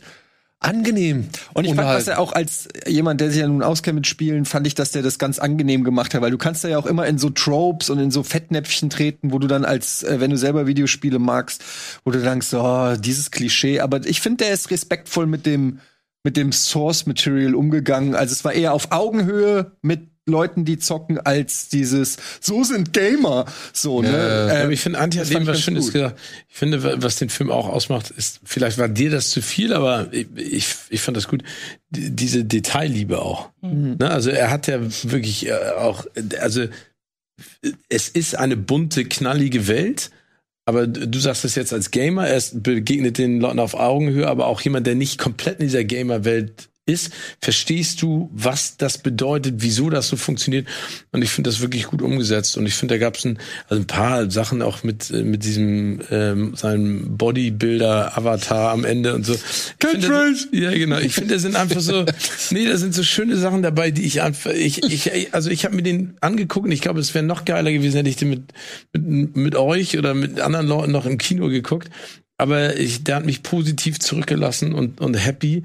Und dann dachte ich so, wow, cool. Ja, ist doch schön. So, Top 3. Oh, jetzt Freunde. wird's spannend. Hitmans Bodyguard gibt's auch noch, ne? Der hatte ja. dreimal die Rolle gespielt dieses Jahr. Genau, und da war es auch nicht gut. Ey, Hitman's Bodyguard 2 ist einer der, den hätte ich gerne auf die schlechteste Filmliste überhaupt. Der ist zotig, übertrieben. Im Original, ich habe den im Original geguckt, ich habe zeitweise gesagt, warum schimpfen die die ganze Zeit in einer Art und Weise, die so unter aller Sau ist. Ich fand es auch nicht witzig. Ja. Ich fand es nicht witzig. Ja. Ey, du, ich bin da voll bei dir. Killers Bodyguard 2 fand ich auch so eine Scheiße. Entschuldigung. Eher enttäuschenden Beitrag ja. zu diesem Jahr. So, wer will den Anfang machen? Soll ich? Oder machst du? Ich kann es machen. Machst du? okay. Anti oder? Naja, weil 1 und 2 ist bei mir schon weg. Deshalb ist das jetzt mein letzter Film, von so, dem es okay. noch keiner weiß welcher es ist. Ja, stimmt. Nee, wir haben ja noch nicht, wir haben ja noch nicht über deinen Platz 1 gesprochen. Nee, aber es weiß schon jeder, was es ist. Ja, okay. Und zwei habe ich auch schon gesagt. Deshalb drei ist äh, noch die große Unbekannte in meiner Liste. Oh. Nun, oh, jetzt wird's kommen. Ja, ich weiß, ich glaube auch, ich weiß, was es ist. Es dürfte mein Platz 2 sein. Es ist natürlich Dune. Ja. auch mein Platz 3. Was soll ich denn jetzt hier groß um heißen Brei reden? Es ist natürlich Dune. Ähm, der nicht perfekt ist, muss ich ganz ehrlich mhm. sagen. Also für mich nicht auf zum Beispiel dem Niveau von meiner Meinung nach, ähm, na, 2044 Blade, Blade Runner, Blade Runner. Äh, ist. Ähm, oder auch anderen äh, Danny Villeneuve-Filmen, aber trotzdem immer noch, und das zeigt einfach auch, wie gut Danny Villeneuve ist und was für gute Filme der macht, immer noch Top-Niveau. Ich habe den im Kino gesehen und genau ja. da muss man ihn auch sehen und war einfach ähm, zwei Stunden lang komplett in einer anderen Welt, komplett drinne. Und ich finde, diesen schweren Stoff, den sie äh, als Vorlage ja haben und die Filme und, und weiß ich nicht, TV-Filme, die es da eben auch schon gibt, ähm, das ist die beste Variante von dem, äh, die best verfilmte Variante von dem Stoff meiner Meinung nach. Es ist unterhaltsam, es ist nachvollziehbar umgesetzt, ähm, es ist audiovisuell ein, einfach unfassbar geil. Und ähm, das Einzige, was ich wirklich letztendlich zu kritisieren habe, ist, dass der Film einfach mittendrin aufhört. ähm, meiner Meinung nach. So dass du da sitzt und dir denkst, ja, Moment, Leute, was ist denn jetzt hier los? Ähm, wir können nicht einfach, das kann, kann man nicht einen Film nennen, wenn der nicht mal irgendwie einen dritten Akten gescheiten hat. Das ist der einzige Kritikpunkt. Aber auch einfach, weil ich im Kino schon auf die Uhr geguckt habe und gedacht habe, scheiße, der geht ja nur noch zehn Minuten und ich war noch Voll drin. Ich war ja. noch voll drin, ja. Das, das hat mich einfach so ein bisschen letztendlich enttäuscht. Aber das ist eigentlich ein, positiv. eigentlich positiv. Eigentlich spricht das für den Film und ansonsten ähm, habe ich eigentlich alles an dem Film gemocht. Ja, ich äh, gehe da mit. Also mit allem, was du gesagt hast. Er ist bei mir auf Platz zwei, Jun. Weil ich finde, das ist halt, ey. Und das ist ja das Schöne. Das ist ja das Schöne am Kino. Wir haben eine Vielfalt. Und wenn Leute mit Shang-Chi oder Eternals oder Spider-Man glücklich werden oder mit Free Guy oder mit Resident Evil oder mit Monster Hunter und was weiß ich, ist ja alles schön und gut. Aber Dune ist halt dieses Event-Blockbuster-Kino, so wie es mir gefällt, beziehungsweise so wie ich es mag, weil ich halt auch einfach diese Greifbarkeit des Films so geil finde. Also ich habe das Gefühl, obwohl da ein Raumschiff ist, das zu groß für die Leinwand ist, dass ich das anfassen kann. So. Und, und auch die, die, die Welt an sich, die finde ich sowohl, ähm, wie sie aufgebaut wird und wie sie, sag ich mal, wie wir in diese Welt eingeführt werden, als auch wie sie selbst halt dargestellt wird in ihrer, in ihrer Logik, in ihrer Technik, in ihrer, in ihrem Pragmatismus, also wie so einzelne Dinge dort funktionieren und aussehen, das passt meiner Ansicht nach alles so rund und perfekt und richtig gut. Und ja, ich bin auch enttäuscht, dass der Film irgendwie dann einfach aufhört. Aber auf der anderen Seite muss ich dann noch mal ganz, ganz positiv und, und, und also ja stark hervorheben, Wann saß ich jetzt zum letzten Mal in einem Kinofilm, wo ich dachte, fuck, das ist schon vorbei. Ich will, dass es weitergeht. Ich will, ich will sofort den nächsten Teil sehen. Also, selbst bei Infinity War, so, der auf einem echt krassen Ende endet, so, mhm. weil ich wusste ich ja, okay, nächstes Jahr kriege ich das ne, und keine Ahnung, aber hier bei Dune war ja noch einmal so ein bisschen auch der Faktor, dass man ja nicht wusste, wie es weitergeht und ob es weitergehen wird, dass da so eine Angst mit reinschwebt, Mhm. dass wenn der Film nicht erfolgreich ist, wir wahrscheinlich niemals sehen, wie es zu Ende gehen wird und wie diese wundervollen Kulissen, Kostüme, Schauspieler und Effekte, wie die halt irgendwie zu einem Ende finden, so, ja.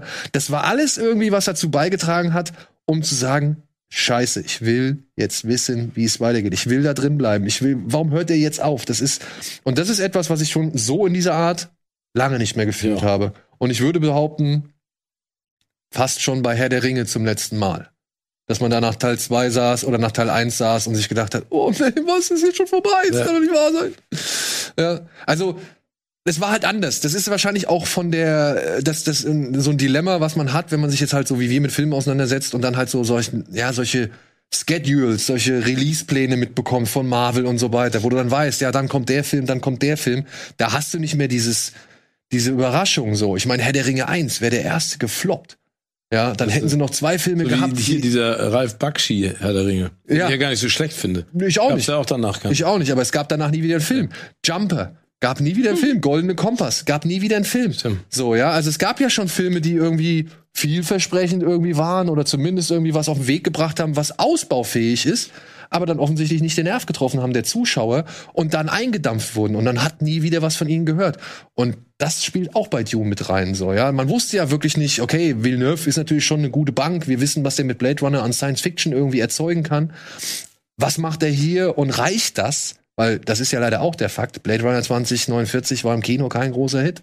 Ja, der hat erst auf Blu-ray irgendwie noch mal ziemlich viel Geld eingespielt, aber im Kino selbst ist der mit Ach und Krach irgendwie gerade mal auf seine Produktionskosten, glaube ich, ein bisschen darüber hinausgekommen. Aber es war auch kein, kein Selbstläufer. Ist er bei dir in den Top dran? Aber ich muss an dieser Stelle eine Sache sagen, denn das habe ich vor, weiß ich nicht, einem Jahr oder so habe ich das angekündigt, wenn ich falsch liege, dass ich das offiziell mich quasi dafür entschuldigen werde. Ich habe immer gesagt, immer vertreten, dass der Film floppen wird. Einfach weil ich geglaubt habe, dass diese Art anspruchsvolle Science Fiction kein kein Publikumsmagnet ist, wie Blade Runner, wo wir auch nicht über die Qualität diskutieren müssen. Aber es war nun mal, war nun mal kein Erfolg. Es, er wurde als Erfolg wahrgenommen, weil der so gut war und weil die Kritiker den mochten. Aber am Ende war es kein Erfolg. Und das, da bin ich felsenfest von ausgegangen, dass Dune, dass dem das genauso ergeht. Und ich habe gesagt, wenn ich falsch liege, werde ich dazu stehen. Ich lag falsch. Ich freue mich, dass es einen zweiten Teil geben wird, denn bei mir ist der Film nicht in irgendeiner Form in irgendwelchen positiven Gefilden, weil ich zu dem Stoff im Gegensatz zu euch im Vorfeld überhaupt keine Verbindung hatte. Und für mich fühlt sich der Film einfach an wie zweieinhalb Stunden Exposition Talk. Und ähm, nee, nicht, nicht, nicht Exposition Talk, Exposition. Ähm, Exposition Talk gibt's auch ganz viel in anderen Filmen, aber hier ist es wirklich Exposition. Und dann fehlt eben der auch emotionale Payoff. Also sowohl der erzählerische als auch der emotionale. Ich ähm, lass mich total auch auf, Gefühl, auf Gefühlsebene von dieser Atmosphäre mit einbeziehen. Und ähm, wenn Denis Villeneuve was kann, und das haben wir ja auch in Arrival schon gesehen und auch in Blade Runner, dann ist es ja, dass der eine Haptik entwirft in diesen Genregefilden, die finde ich, gibt's woanders nicht. Also ich habe vor kurzem mit einem Kollegen darüber gesprochen, das war nach Matrix, wo wir kurz überlegt haben, wann war denn das letzte Mal, dass wir das Gefühl haben, wir haben irgendeine technische Revolution gesehen. Etwas, was wir vorher noch nie gesehen haben. Und da habe ich Arrival genannt, weil ich diese Haptik dieser Raumschiffe und dann eingebettet in diesen realistischen, diese realistische Optik, das habe ich vorher nie gesehen. So, und da muss man Villeneuve da auf jeden Fall sämtliche, äh, meinetwegen auch Preiskategorien in handwerklichen Kategorien und so weiter bei Preisen äh, muss man ihm zugestehen, weil das sieht wirklich gerade auf der Leinwand Hammer aus. Der Score von Hans Zimmer wurde noch gar nicht erwähnt. Äh, das dröhnt alles richtig schön. Aber wie gesagt, ähm, ich kann mir vorstellen, dass wenn der zweite Teil draußen ist, dass man über den oder dass jemand wie ich dann über den ersten Teil noch mal ganz anders denkt. Ähm, ansonsten bin ich sehr stark bei Gregor. Ich weiß, dass der vor ein paar Sendungen hier saß und da fand ich es ganz interessant. Das war mal einer so hier aus der Bubble, auch eher so bei euch, der den nicht so geil fand. Dachte ich, endlich sagt es mal jemand. Ähm, der war ja war auch so eher auf meiner Ebene. Aber ich traue dem Film halt in seiner Gesamtheit, wenn er dann am Ende, ich sag mal, fertig ist, zu, dass die Was ist denn das? Das ist ein Doppel. Das ist das Doppel, Teil 1 und 2. Zwei Teile. Dass das einen dann auch rückwirkend noch mal mehr umhaut, wenn man den ersten Teil sieht, weil man dann ja weiß, was man am Ende bekommt. So kriege ich, wie gesagt, zweieinhalb Stunden Exposition und weiß gar nicht wofür. Und das ist für mich unbefriedigend. Also ich bin doch eher unbefriedigt aus dem Kino gegangen, was die Erzählung angeht. Wie gesagt, äh, inszenatorisch brauchen, da gibt's keine zwei Meinungen. Das ist wirklich handwerklich ganz, ganz groß. Und ähm, ja, ich habe mich leider dann doch eher zweieinhalb Stunden gelangweilt. Aber ich glaube, für Leute wie mich, die sowas wie Barb und Star Go to Vista Del Mar in den Top Ten haben, ist das auch kein Film, der für, für mich gemacht ist. muss Aber das meine ich ja. sagen. Es ist ja schön. Also es wäre wär ja einfach weiterhin schön, wenn wir diese Vielfalt weiterhin haben. Dass die Leute, Ja, die sich eben. auf sowas einlassen wollen, da reingehen und die Leute, die halt neugierig sind, auch da reingehen. Ja. Aber halt alle genauso wenig, also genauso viel Spaß zum Beispiel mit sowas wie Free Guy haben können.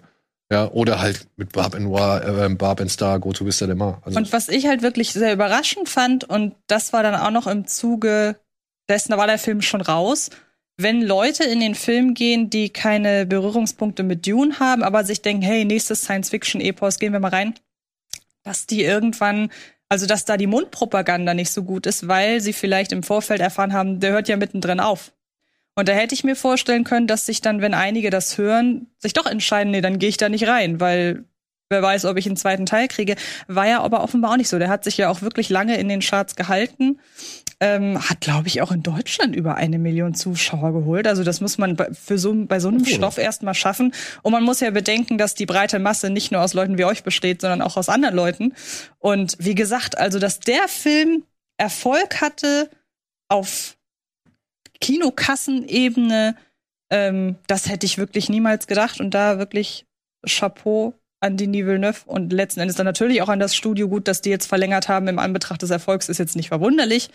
Ähm, wäre ein schönes Statement gewesen, wenn sie trotzdem an dem Projekt festgehalten hätten, obwohl es nicht erfolgreich war. Aber so ist natürlich nun mal sicher. Und ähm, ich respektiere den Film, aber ich äh, habe halt kein Herz für ihn. Und auch generell 1,8 nicht. Millionen Zuschauer waren Wahnsinn. Also Dune ist auch bei mir auf der im dritten Platz und ich kann das äh, begründen, äh, positiv erstmal. Äh, Das war der erste Film, wo ich mit Gänsehaut im Vorspann saß. Das war damals beim Star Wars äh, Nummer 7 so. Da habe ich mich so gefreut im Vorspann einfach auf das, was kommt. Bin dann bitterlich enttäuscht worden. Hier war es einfach so, dass äh, das hat eine große Familiengeschichte bei mir, weil mein Vater alle Bücher gelesen hat und wir den David Lynch-Film damals auch zusammen geguckt haben. Ich war diesmal auch wieder mit meinem Vater drin. Das hat mir auch nochmal so ein, so ein Gefühl gegeben. Es gibt Dinge, die ich an dem Lynch-Film besser finde als an Denis Villeneuve ähm, manchmal in der Bösartigkeit, vielleicht auch ein bisschen plakativer, die Erstürmung äh, des Hauses der äh, äh, Harkonnen äh, fand ich besser in, in dem Lynch-Film als hier. Das war mir zu stylisch, zu, zu nicht spannend genug, ehrlich gesagt.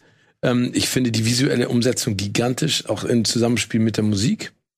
Und ich habe den wirklich genossen und dachte auch so, scheiße, der Film ist jetzt zu Ende. Es gibt zwei Kritikpunkte, die ich habe.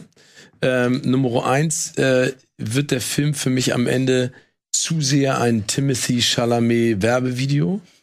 Äh, weil ich, ich finde den Typen toll. Ich finde auch bewundernswert, was der macht. Aber das ist am Ende mir zu viel Zeitlupe, noch eine Locke fällt rein, er schwitzt, ich sehe seine hohen Wangenknochen. Ein unfassbar attraktiver, talentierter junger Schauspieler. Aber das war mir ein Ticken zu viel. Da hat mir ein bisschen was anderes gefehlt. Und ich hatte eine sehr spannende Diskussion mit äh, Thomas Schmidt drüber, also mit Schmidt von Baywatch Berlin, ähm, der gesagt hat, und ich kann da an seiner Kritik was abgewinnen. Er sagt, äh, Denis Villeneuve ist ein sensationeller Filmemacher, aber er versucht dieses Epochale unbedingt zu schaffen. Also er will so ein Meisterwerk schaffen. Ne? Also äh, Arrival finde ich ein super Beispiel. Der ist nicht in diesem Bombast. Blade Runner ähm, 2049 ist gut, ne? aber also visuell ist der super, aber es fehlt so ein bisschen was. Und bei Dune finde ich, äh, und, und ich übertreibe das jetzt in meiner Kritik, äh, finde ich, spürt man so ein bisschen diese Verzweiflung, es alles richtig zu machen und so gigantisch zu machen. Und das braucht dieser Film, das braucht die Verfilmung. Aber ich finde, ich, ich kann verstehen, was, was Schmidti damit meint. und teile in gewissen Punkten das auch. Aber trotzdem, er ist mein Pick 3 und ich finde ihn super und ich freue mich auf das, was da noch kommt. Und es sind ja noch weitaus mehr als nur ein zweiter Teil angekündigt, auch für Villeneuve. Die Aber, Serie. aber jetzt habe ich noch eine Frage. Wie fand ihn denn jetzt dein Dad? Mein Vater ist, äh, äh, sag ich mal, niemand, der viel sagt, aber ich kann es deuten und er fand ihn gut. Also er, er ist rausgekommen. Ich meine, mein Vater wird 81 nächstes Jahr. Ich finde es geil, dass er mit mir das Ding IMAX 3D guckt, ne? Und dann zweieinhalb Stunden da sitzt. Ähm, der, der, der ist offen dafür und ich, äh, äh, ich fand ihn gut. Er fand ihn wirklich gut. Ja, ist doch nice. Cool. So, Platz 3 Dune, Platz 3 Dune, Platz 2 Dune. Hattest du Platz 3 schon? Äh, nein, hatte ich nicht. Bei mir geht es jetzt etwas farbenfroher zu. Ähm, und zwar wieder ein Musical, nämlich Encanto. Der ähm, ja, jüngste Disney-Film und äh, einer der zuletzt wohl musikalischsten Disney-Animationsfilme. Neun Songs auf 90 Minuten, könnt ihr euch ausrechnen. schon? Ich, ah, Kommt der jetzt an Weihnachten, glaube ich, auf Ich Disney meine Plus auch, raus. ja. Mhm. Ähm, es geht um eine Kolum kolumbianische Familie. Nee, der die- war im Kino. Der war im Kino, ja, und der kommt Okay, jetzt zu. Disney Plus. Ähm, es geht um eine kolumbianische Familie, die in einem magischen Haus lebt. Das Haus um, um sie herum lebt auch. Und in dieser Familie hat jeder eine magische Gabe. Also es gibt jemand, der kann mit Tieren sprechen, jemand kann es, jemand ist besonders stark, kann äh, Blumen regnen lassen, kann besonders gut hören. Also jeder hat irgendeine Eigenschaft, nur die Hauptfigur nicht. Die hat einfach keine magischen Kräfte und muss jetzt irgendwie ihren Platz ähm, nicht nur im Leben, sondern auch explizit in der Familie finden. Und das macht sie ähm, ja sehr auf eine gewisse Art und Weise fast schon verzweifelt, aber sie gibt nie auf, sondern sie nimmt sich äh, ihr, ja, sie nimmt ihr Schicksal an und äh, schafft es dann eben so auf typisch Teenager-Art und Weise, ähm, sich irgendwie durch sich irgendwie anzupassen und gleichzeitig aber sie selbst zu sein. Und jetzt kann man wieder sagen, ja, Disney-Film, weibliche Hauptfigur, Selbstfindung, bla bla, hatten wir alles schon mal. Ich finde aber dadurch, dass die Figuren um sie herum viele Ecken und Kanten haben und dass das all, dadurch, dass das alle nicht so hundertprozentig verlässliche Erzählfiguren sind und das, was sie erzählen, dadurch, dass jeder eine, ei- einen eigenen Blick hat auf die Familie und auch was den Familienzusammenhalt betrifft, entsteht so nach und nach wirklich ein Eindruck davon, was Familie bedeutet, dass das toll ist, wenn alle zusammenhalten, dass es aber auch ein wahnsinniger Druck sein kann, in eine bestimmte Familie hineingeboren zu werden, weil alle irgendwelche Anforderungen an einen hegen, insbesondere die ja, Matriarchin dieser Familie, die sehr hohe Anforderungen an ihr Umfeld stellt. Und ähm, dann geht's auch noch so ein bisschen darum, ja, so das Erbe neuer Generationen, dass die Probleme ausbaden müssen, die alte Generationen ihnen hinterlassen haben. Das hatten wir so in der Form auch schon so ein bisschen in die Eiskönigin 2. Ich finde, Encanto macht das aber deutlich besser. Der Film hat keinen, und jetzt kommen wir wieder zu Luca, keinen klassischen Bösewicht. Das finde ich sehr, sehr schön. Ähm, sondern äh, ja, greift auch so ein bisschen auf, dass man vielleicht sich im Kopf Bösewichte auch zurechtlegen kann, wenn man immer nur so über stille, wenn das immer nur so über stille Post äh, funktioniert. Und es ist wieder Lin-Manuel Miranda. Hier hat er aber die Musik gemacht. Der Film sprüht halt einfach voller Leben. Ich weiß, äh, Schröck, du bist eher auf der Schiene, das ist schon zu viel und zu schnell und zu bunt und zu viel Musik. Aber das ist auch wieder so ein positiver Film und Zu wenig so, Geschichte. ja, aber äh, da finde ich halt, das kann man ja auch Luca vorwerfen. Und ich finde nicht, dass Encanto keine Geschichte hat. Im Gegenteil, durch diesen familiären Überbau, was man auch im Nachhinein teilweise erst versteht, so richtig, ähm, hat er, finde ich, doch schon. Schon ziemlich viel Geschichte, die er aber relativ intim verpackt. Und aber hauptsächlich war halt einfach, und da hatte ich, ich weiß nicht, bei welchem Film du das gesagt hast, ich glaube bei dem Bell, dass der Szenen hatte, die so schön sind, die nicht traurig sind, sondern die so schön sind, dass ich da dann saß und geweint habe. Ich, ja, ich saß schon in Tränen aufgelöst nach dem Vorfilm da, aber das ist nochmal was anderes. Ja. Und ähm, eingängige Musik, wie gesagt, da muss man aber wieder sich äh, daran, also das ist halt wieder diese typische Lin-Manuel Miranda-Musik, wie in Vajana zum Beispiel. Aber wie gesagt, ich fand den, ihr merkt schon, so positive Filme, die haben mich dieses Jahr, Ja, ist auch verständlich. Irgendwie- Ich finde, ist auch gut. ja, Ich finde, ich, ich finde, ähm, da tut ich in das gleiche Horn wie, wie Schröck. Im Vergleich zu Luca, ne? Ich weiß genau, was du meinst, ne? Ich finde, da, da, da sind viele Sachen, die ich total positiv aufgefasst hat. ich, ich habe mich in der Sekunde gefragt, für, für, für wen ist das? Ne? Das kann ich verstehen. Also ist das, ist das etwas für, für einen Erwachsenen? Und da war es mir zeitweise wirklich zu schnell und zu bunt und zu viel. Oder ist es was für Kinder? Und da fand ich dann Luca ein bisschen zurückhaltender. Und da, da, also ich weiß nicht, ob das ein 5, 6, 7, 8-Jähriger oder Jährige greifen kann. Und da, da behaupte ich jetzt nicht, dass, dass Kinder das nicht nicht eine Wahnsinnsfantasie haben. Aber ich fand das schon echt, das war. Nee, ich, kann dachte, das, ne, ich kann also- das total verstehen, zumal der Film ja gerade gegen Ende dann doch Dimensionen eröffnet, Ja. die ein Kind erst recht nicht greifen kann. Und dafür ist Encanto dann aber wieder zu wenig sowas wie Alles steht Kopf oder Soul, wo man immer sagen kann, das ist aber definitiv die erwachsene Komponente in diesem Film.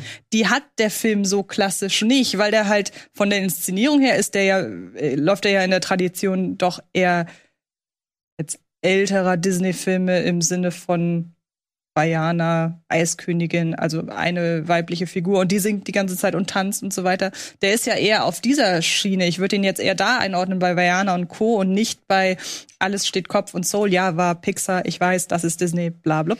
Aber, Ähm, für, aber für Kinder gibt's ja auch King Kong gegen Godzilla. oder eben Luca. Und äh, ich weiß, der setzt sich da so ein bisschen zwischen die Stühle.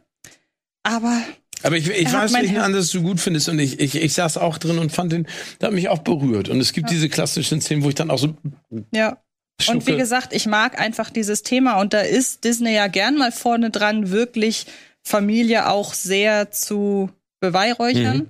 Und ich mag hier, dass er halt auch zeigt, ja, ist schön, wenn du eine große Familie hast, ist schön, wenn ihr alle zusammenhaltet, aber ist auch ganz schön blöd, wenn ihr euch immer irgendwie nicht einig seid. Und ich, ich, ich bin ein Fan von mal dem System Familie so ein bisschen auf den Grund zu gehen. Ja, gut. Platz drei. Ich will mich drum bisschen überstreiten. Ich weiß, ich, ich respektiere viel an diesem Film, aber er hat mich nicht erreicht. Dafür hatte ich Luca erreicht und so hat jeder seinen Disney-Film. Genau, und so hat jeder seinen Wir Disney-Film. haben immerhin auch noch Cruella, Steven. Müssen wir auch ja, noch sagen. stimmt. Den haben wir auch genau, noch. Haben wir Ja. auch noch. Den habt ihr noch. Ich habe dafür The Innocence auf meinem Platz drei. Äh, nur kurz, über den habe ich auch schon ein paar Mal gesprochen. Das ist tatsächlich ein Film, ne, von wegen, ja, muss man im Kino gesehen haben und so weiter und so fort. Und ich, ich hätte diesen Film gerne im Kino gesehen. Ich hätte den gerne im Kino auf mich wirken lassen. Ich habe den aber tatsächlich nur am Laptop als Screener-Link äh, schauen müssen und können. Und er hat mich trotzdem wirklich so gepackt und gefesselt und keine Ahnung fertig gemacht wie selten ein anderer Film in diesem Jahr. Es geht hier um ja zwei Schwestern Ida und Anna, die ziehen mit ihren Eltern in eine Hochhaussiedlung. Anna ist Autistin und Ida muss sich halt schon viel mehr alleine beschäftigen, als es ihr eigentlich gut tut, beziehungsweise muss schon viel mehr Verantwortung übernehmen, als ihr eigentlich gut tut. Sie lernt dann in dieser Hochhaussiedlung, in der sie gezogen sind, äh, neu gezogen sind, lernt sie dann den kleinen Ben kennen und der hat irgendwie Kräfte, Fähigkeiten. Und sie lernen noch Aisha kennen, die irgendwie in ganz eigener Verbindung zu Anna eben steht und so verstehen kann, was Anna denkt und fühlt. Etwas, was die Eltern von Anna zum Beispiel überhaupt nicht mehr können. Und was also wie so ein krasses Sozialdrama beginnt, wo man sich halt denkt, oh bitte, ey, hör auf, hör auf, mach's nicht, tu's nicht. Wo man halt glaubt irgendwie hier, wir sehen hier ein Kind, das vernachlässigt wird und deswegen seine Schwester malträtiert. Das entwickelt sich zu etwas ganz anderem, was, ja, äh, mich unter anderem an Let the Right One In, Habe ich gerade dran gedacht. ja, Let the Right One In, aber auch Chronicle, aber auch The Children und ja, auch vielleicht an das ein oder andere Superheldenabenteuer erinnert hat, ohne dass es jemals eine, weiß ich nicht, visuelle Vielfalt dessen oder ein, ein, ein ja, visuell jemals vergleichbar ist zu solchen Superheldenfilmen so, ja. Und das ist alles sehr dezent, alles runtergespielt, aber dafür umso effektiver, umso intensiver. Und es gibt hier in dieser, in dieser, in diesem Film gab Szenen, wo ich einfach nur, nur instinktiv schnell die Hand davor irgendwie War gehalten, ein. ja, die Hände davor gehalten hatte und, und wirklich trotzdem mit diesen Kindern mitgefühlt habe, egal was sie machen, denn der Film schafft es zu vermitteln, dass es halt eben Kinder sind und die nicht wissen, wie sie mit ihren Kräften umgehen sollen, beziehungsweise wie sie irgendwie richtig reagieren sollen, um eben das zu kriegen, was sie wollen. Innocence heißt er. The Innocence. Kommt jetzt Anfang Januar auch zu uns in die Kinos. Und darüber freue ich mich sehr. Wie gesagt, es war ein Film, da wollte ich die ersten 20 Minuten eigentlich nur noch weggucken. Und dann irgendwann war ich hellauf begeistert und drin. Und das nur, obwohl ich das Ding am Laptop gesehen habe. Ja. Wirklich am Laptop. Auf dem Fantasy Filmfest habe ich ihn leider verpasst. Wurde von dem Kameramann ähm, Sturla Brandt Grövlen inszeniert, der auch schon Sebastian Schippers Victoria Ah. inszeniert hat. Ich Ja. hatte lustigerweise gerade visuell, äh, habe ich was anderes mit ihm assoziiert. Ich weiß, dass ihr den grauenvoll findet. Ich habe ihn nicht gesehen. Dieser Playground, der ja auch in so einem Milieu Geht spielt. am Anfang in, also kann man am Anfang rein, vom, von der Optik ja, her schon nur, so nur annehmen. von der Optik. Ich Ja, habe ja, den, ich hab den nicht gesehen. Ich weiß nur grob, worum es geht. Und ich hatte auch wirklich Schiss, dass es in so eine Richtung geht. Mhm. Ja, ich habe wirklich Angst gehabt, bitte sei kein zweiter Playground. Und ich war wirklich angespannt. Aber das musst du halt als Film dann auch erstmal schaffen. Mhm. Ja, und wirklich, ich bin hellauf begeistert von The Innocents. Also der kam aus dem Nichts. Ich wusste nichts. Eskil Vogt sagte mir als Regisseur auch nichts. Und die beiden, die Darstellerin, die Mädels, die Kinder, egal alle, Hm. alle großartig. Vor allem, weil die Anna gar keine Autistin ist. Und wie sie das spielt, wirklich beeindruckend. Wirklich beeindruckend. Jetzt weiß ich auch wieder, was mein Flop Nummer 5 war aus der letzten Sendung. Music von Sia. Ja. Um auch noch mal einen schlechten Film an dieser Stelle zu erwähnen. Genau. So, aber The Innocents, wie gesagt, von mir wärmste Empfehlung, hat mich aus dem Nichts heraus erwischt und finde ich deswegen umso besser, eben weil er halt so dezent auch ist. Ist der beim besten fremdsprachigen Film mit drin? Ich glaube leider nicht. Weil das wäre ja ein guter Kandidat dafür eigentlich. Wäre eigentlich, aber ich glaube, dafür ne? ist er Norwegen, ja. Ja. Aber ich glaube, dafür ist er zu fantastisch Okay. oder zu, zu, ja, überweltlich. Ja, ich habe auf Platz zwei Dune. Deswegen können wir das ja jetzt abhaken. Den hatten wir. Hast du was, äh, zwei ist bei dir Pick gewesen, war weg? Hast du, was hast- Father. The Father. Wunderbar. Dann machen wir doch mit The Father weiter. Ähm, ich habe auf Platz zwei The Father, weil wir schon bei so schwierigen Filmen sind und vielleicht auch nicht unbedingt bei positiven Sachen. Ich habe The Father dahin gepackt, weil ich das unfassbar finde, wie der Film es schafft, mit dem Kopf des Zuschauers oder der Zuschauerin zu spielen, indem er eine Situation entstehen lässt, in der man selber nicht mehr weiß, in welcher Situation befindet sich Anthony Hopkins, was ist Realität, was ist äh, seiner Demenz geschuldet, was passiert da eigentlich? Und das zu erzeugen für jemanden, der, sage ich jetzt mal, schon ein bisschen abgestumpft ist durch die vielen Filme, die ich jetzt auch in den vergangenen Jahrzehnten gesehen habe, das war mir, äh, also es war mir ein Graus. Vor allen Dingen geht er ja auch auf eine äh, Krankheit ein und eine Situation, vor der wir alle Angst haben, die man vielleicht auch in seinem privaten Umfeld schon kennengelernt hat. Ähm, und er beschönigt nichts. Er, er, er stellt auch Anthony Hopkins Figur nicht dar als jemanden, äh, der also man könnte es ja auch so machen, dass man im Prinzip sagt, oh Gott, der arme alte Mann, aber das, was aus ihm zeitweise auch herausbricht, ist ja, ist ja auch dieser, dieser Krankheit und der Situation geschuldet und auch, auch so powerful, ne? Also ich finde zu Recht hat Anthony Hopkins extrem viele Preise für diesen, für seine Leistung eingesammelt, weil der ist im, im hohen Alter, jetzt Ende 70 oder ist das schon Anfang 80, weiß ich gar nicht, äh, so gut. Aber auch dann mit Olivia Colman, die ja auch völlig verzweifelt an dieser Situation mit ihrem, mit ihrem Vater. Also ich fand das großartig, ähm, schauspielerisch und vor allen Dingen inszenatorisch. Und deswegen ist er bei mir auf der 2. Und auch diese Schnelligkeit Ja. oder, oder, oder Leichtfertigkeit, mit der der halt irgendwie diese Stimmung wechselt, Ja. ne? Wo der eben noch irgendwie der, der nette, charmante alte Mann war und plötzlich dann dieses giftige Ekelpaket irgendwie sein kann. So, also wie diese Übergänge halt so zack, zack, von einer auf die andere Sekunde. Hammer. Also für Ich mich auch verdienter Oscar. Ja, der hat auch eine sehr, sehr schöne Dankesrede gehalten, muss ich sagen, Anthony Hopkins. Ja, er hat es Oscar. selber gedreht, da irgendwo Genau. in Schottland äh, oder ich Genau. weiß gar nicht, wo er war. Ähm, ich mochte den auch. Ich fand den auch sehr berührend. Ich habe, glaube ich, mit Absicht so ein bisschen, das kann ich mir auch vorstellen, dass es anderen auch so geht, so eine gewisse Distanz aufgebaut, so bewusst, weil der ja Themen anspricht, die will man auch einfach. Es ist unbequem, die Themen an sich Total. ranzulassen. Und ähm, dann neige ich gerne mal dazu, so selber zu sagen, mich mir selber die ganze Zeit wieder zu sagen, das ist nur ein Film. Begib dich da nicht zu sehr rein. Ähm, ich muss ihn, glaube ich, noch mal gucken, um ihn wirklich so komplett zu würdigen, weil ich glaube, ich habe mich da beim ersten Mal wirklich mit Absicht vorgesperrt, sage ich ganz ehrlich. Aber ich finde es ja gut, dass du sagst, weil das ist ein Thema und Ja. das sehe ich ganz genauso. Dagegen sträube ich mich, weil das ist, ich glaube, das ist eine panische Angst, die jeder in sich trägt, auch vor dem Alterwerden oder vor Menschen, die man in seinem Umfeld hat, die an dieser Krankheit leiden. Ich finde es total nachvollziehbar. Trotzdem habe ich mich da durchgebissen und habe diese Performance und auch diese, diese Inszenierung und auch die Geschichte irgendwie, irgendwie ins Herz geschlossen. Das klingt so absurd, aber ich, ich fand es einfach, das ist für mich ganz Ja. tolles Kino. Das Einzige, was ich finde, ist, dass er teilweise ein wenig so seine Theaterwurzeln sehr durchkommen lässt. Also man kann sich wirklich Mhm. extrem gut vor, es ist ja ein Theaterstück ursprünglich, das merkt man zu jeder Sekunde. Trotzdem überträgt er ja das, was er wahrscheinlich auf der Bühne macht, schon sehr ins Filmische.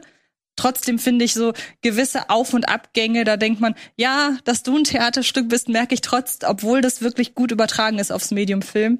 Das ist jetzt das Einzige, was ich ihm so auf handwerklicher Ebene Aber anzeige. Aber auch, obwohl man merkt, dass es ein Theaterstück äh, war oder ist, finde ich, merkt man hier trotzdem, selbst diese, sag ich mal, ja, vielleicht diese negative Begleiterscheinung, finde ich, offenbart noch mal einen schönen anderen Aspekt, nämlich die Macht des Filmschnitts. Hm, ja, auf Ja. jeden Fall. Was, also, selbst wenn man merkt, ah ja, das ist jetzt schon die typische Theaterszene, aber zack, durch den einen oder anderen Schnitt und schon bist du wieder plötzlich in einem völlig anderen Gedankenkonstrukt und weißt auch als Zuschauer nicht mehr, was jetzt gerade wieder, was du jetzt gerade wieder gesehen hast.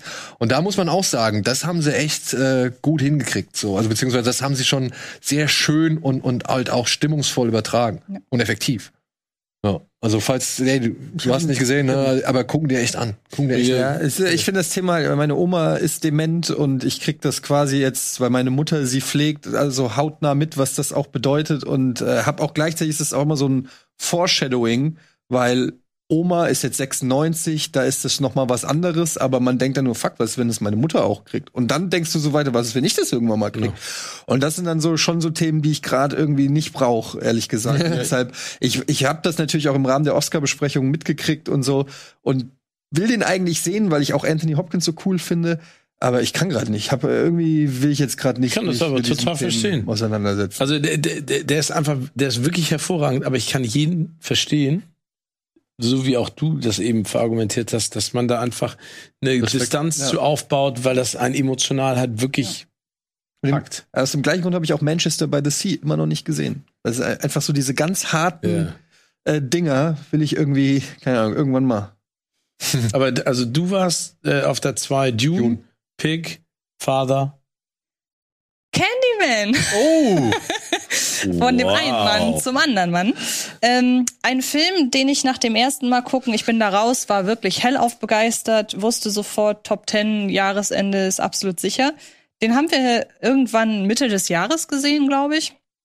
Und ähm, dann dachte ich so, ja, das ist so typisch. Manchmal sieht man so Horrorfilme und hat die irgendwie gut in Erinnerung.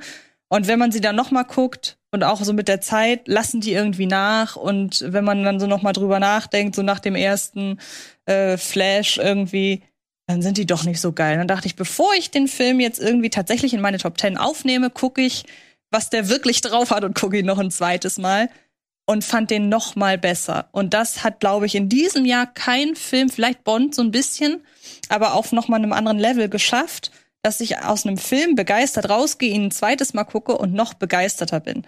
Weil auf der einen Seite ist äh, Candyman einer, ist im Grunde meine Lieblings-Horror-Ikone. Und zwar eine, die, wie ich finde, immer zu Unrecht im Schatten von Freddy, Jason und Konsorten stand, weil ich da die ähm, Herkunftsgeschichte der Figur am spannendsten finde. Und die hat, hat ja auch schon das Original viel mit Rassismus, Gentrifizierung und so weiter ähm, da das Ganze behandelt. Und das Problem ist ja, und das macht sich der Film ja zunutze, dass sich eigentlich an dem Status quo Anfang der 90er bis heute kaum was geändert hat. Und ich finde, da beginnt schon die Konsequenz des Films, dass man sich so ein bisschen fragt, ist es jetzt eigentlich ein Remake, Reboot, Fortsetzung? Und das fragt man sich ja bei dieser ganzen Rasse-Thematik auch. Ist es äh, der gleiche Konflikt immer mit jedem Jahr der gleiche oder wird er neu aufgelegt durch unterschiedliche äh, Vorfälle in den USA beispielsweise? Ich finde, an der Stelle setzt der Film schon an zu sagen, wir greifen neben einer klassischen Horrorschurken, ähm, Horror-Ikonen-Geschichte auch ähm, ja gesellschaftspolitische relevante Themen auf. Und das finde ich so beeindruckend, dass der Film wirklich auf beiden Ebenen funktioniert. Und das hat er, finde ich, sogar einem Get Out und sogar einem Wir voraus. Äh, erwähne ich an dieser Stelle, weil Jordan Peele ähm, die Regisseurin Nia da Costa einmal regisseurmäßig beraten hat und auch das Drehbuch mitgeschrieben hat. Deshalb pick ich jetzt mal die beiden heraus. Ähm, Und bei den beiden hatte ich irgendwann das Gefühl, die existieren in erster Linie für den äh, gesellschaftspolitischen Kommentar und danach als Horrorfilm. Und hier geht das komplett Hand in Hand. Man kann sich den Film als neuen Candyman-Film angucken und bekommt die, ich sag mal, Neu- bzw. Wiedergeburt einer ohnehin schon sehr starken Horror-Ikone präsentiert mit einer Konsequenz und auch einer Brutalität, die ich finde, die ich bemerkenswert finde für so einen doch Mainstream-Titel, wurde ja von Universal äh, vermarktet. Und da muss man auch zum Beispiel mal einen Freaky hervorheben, der war auch richtig äh, saftig für seine FSK 16, muss man sagen, ähm, auch von Universal. Ähm, aber er, äh, er funktioniert auch über den gesellschaftskritischen Kommentar. Und dass man ihn auf beide Art und Weisen schauen kann. So, ich habe jetzt Bock auf einen geilen Horror-Schurken-Ikonenfilm und gleichzeitig aber auch Bock auf gesellschaftskritischen Kommentar und auch noch auf eine hervorragende Inszenierung, bei der man wirklich merkt, da hat äh, Nia da Costa schon einiges von Jordan Peele mitgenommen. Ich war wirklich so angetan und vor allen Dingen auch noch so angetan nach dem zweiten Mal gucken. Und dass die das zum Beispiel schafft, eine Figur, die eigentlich total einfältig darin ist, Leute umzubringen, nämlich indem sie ihnen einfach die Kehle durchschneidet, trotzdem jeden einzelnen Kill anders zu inszenieren. Mal sieht man nur die Folgen, mal sieht man tatsächlich nur, dass einer Figur die Kehle durchgeschnitten wird. Dann diese Kamerafahrt von diesem Hochhauskomplex weg. Also ich ähm, hätte, ich war vom zweiten Mal gucken, obwohl ich den Film kannte, noch mal super überrascht, wie der mich noch mal flasht. Und auch diese ganze Identifikation, nein, nicht Identifikation, aber dieser ganze Aufriss oder die ganze Erzählperspektive über diese Künstlerseele, die immer mehr in äh, ihrem Wahn irgendwie verschwindet. Es war für mich so ein bisschen, hat es mich erinnert an die Kunst des toten Mannes, aber in eine Milliarde Mal besser. Und ähm, ja, ich bin von dem Film echt hin und weg, weil ich, wie gesagt, gedacht hätte, yo, ich gehe nach dem ersten Mal raus und fand ihn gut und beim zweiten Mal merke ich, so geil war der doch nicht und es ist genau das Gegenteil eingetreten. Also wenn du so Und, weiterredest, dann ja. gucke ich mir den sogar noch an. also, da, da, also da, ja. Ja. Also ich, nee, ich, ich, ich finde es so geil, wie du drüber redest, über ein Genre, das mir wirklich äh, äh, immer noch Angstschweiß über den Rücken jagt, wenn ich nur dran denke, aber auch die Ausschnitte, also inszenatorisch fand ich super, visuell sieht's cool aus. Mhm. Ich weiß nicht, ob ich das in Kauf nehme, drei Wochen danach nicht mehr. Ja, ja, also Du darfst einfach nur nicht fünfmal Candyman in den Spiegel sagen, dann ist alles gut. unter meiner Ägide wirst du erstmal was anderes gucken müssen. Oh, scheiße. Ja. Das hast du dir selbst eingebrockt. Will ich wissen, ey. okay. Aber war übrigens auch nicht der einzige Film, der auf Horrorebene beim zweiten Mal nochmal zugelegt hat. Ich habe nämlich auch vor kurzem Malignant nochmal geguckt. Habe ich, glaube ich, auch in der letzten Folge drüber Genau, da hast gesprochen. du so, so drüber geschwärmt. Genau. Und auch da muss ich sagen, war irgendwie das Jahr der Horrorfilme, die beim zweiten Mal besser wurden. Ich weiß auch nicht warum. Wie war bei Empty Man auch so. Und Vielleicht ist es gerade in einem Horrorjahr der Horror, der so ja, der wachsen übernatürlich muss. ist, dass Ja, man vielleicht kann man sich, wenn die Anspannung erstmal wegfällt, sich dann ein bisschen mehr auf Geschichte und Charaktere Genau, ja. einlassen. Beim ersten Mal ist man noch so, oh, erschreckt mich nicht. Mhm. Ja, vor allem dieses, ich, ich glaube, es ist mittlerweile auch echt eine, Anf eine Anspannung, wenn man in einen Film geht, von dem man sich eigentlich was erwartet oder erhofft, dass man da, da drin hockt und sagt, bitte sei nicht scheiße. Ja, bitte sei nicht genau. scheiße. Bitte, oder bitte sei nicht schlecht. Oder bitte sei einfach gut. So, dass es halt schon so ein Druck ist. Oder bitte, ich will diesen Film mögen. Ja, Ja. das ist es eben. Das habe ich ja jetzt bei Kingsman gedacht. Den gucke ich noch mal, weil ich den unbedingt mögen will. Aber äh, wolltest du Candyman mögen? Ja. Achso, okay. Unbedingt. Und deshalb war das ja vielleicht auch dieses, ich verzeih dem Dinge beim ersten Mal, die ich eigentlich beim zweiten Mal doof finde, aber nein. Und noch kurz als Abschluss, der Score ist auf der Shortlist für den besten Score. Und das finde ich super, weil dieses Piano-Motiv, das sich durch den Film zieht, kriege ich instant Gänsehaut, wenn ich das höre. Dabei hätten sie das Original auch gerne noch mal einbinden können. Aber gut. So, damit wären wir bei Platz 1. Uiuiui. Machen wir den Sack zu. Wir haben ihn schon mehrfach angeteased. Ich würde sagen, wir, wir schieben die Kuh jetzt mal vom Eis, ohne es jetzt irgendwie auf irgendjemand zu übertragen in diesem Film, sondern einfach Promising Young Woman. Ja. Ist auch mein Platz 1 übrigens. Ja? Zweimal. Wunderbar. Meiner nicht. Ich hatte ihn ja auf Platz 8. Ja, ich hatte ihn auf Platz 6, was ihn tatsächlich zu dem Film macht, den wir alle vier genannt haben. Das ist also der Kollektiv-Kino Plus Platz 1 in diesem Jahr. Der Nachfolger von Palm Springs. Der Nachfolger von Palm Springs, ja. Promising Young Woman. Eddie.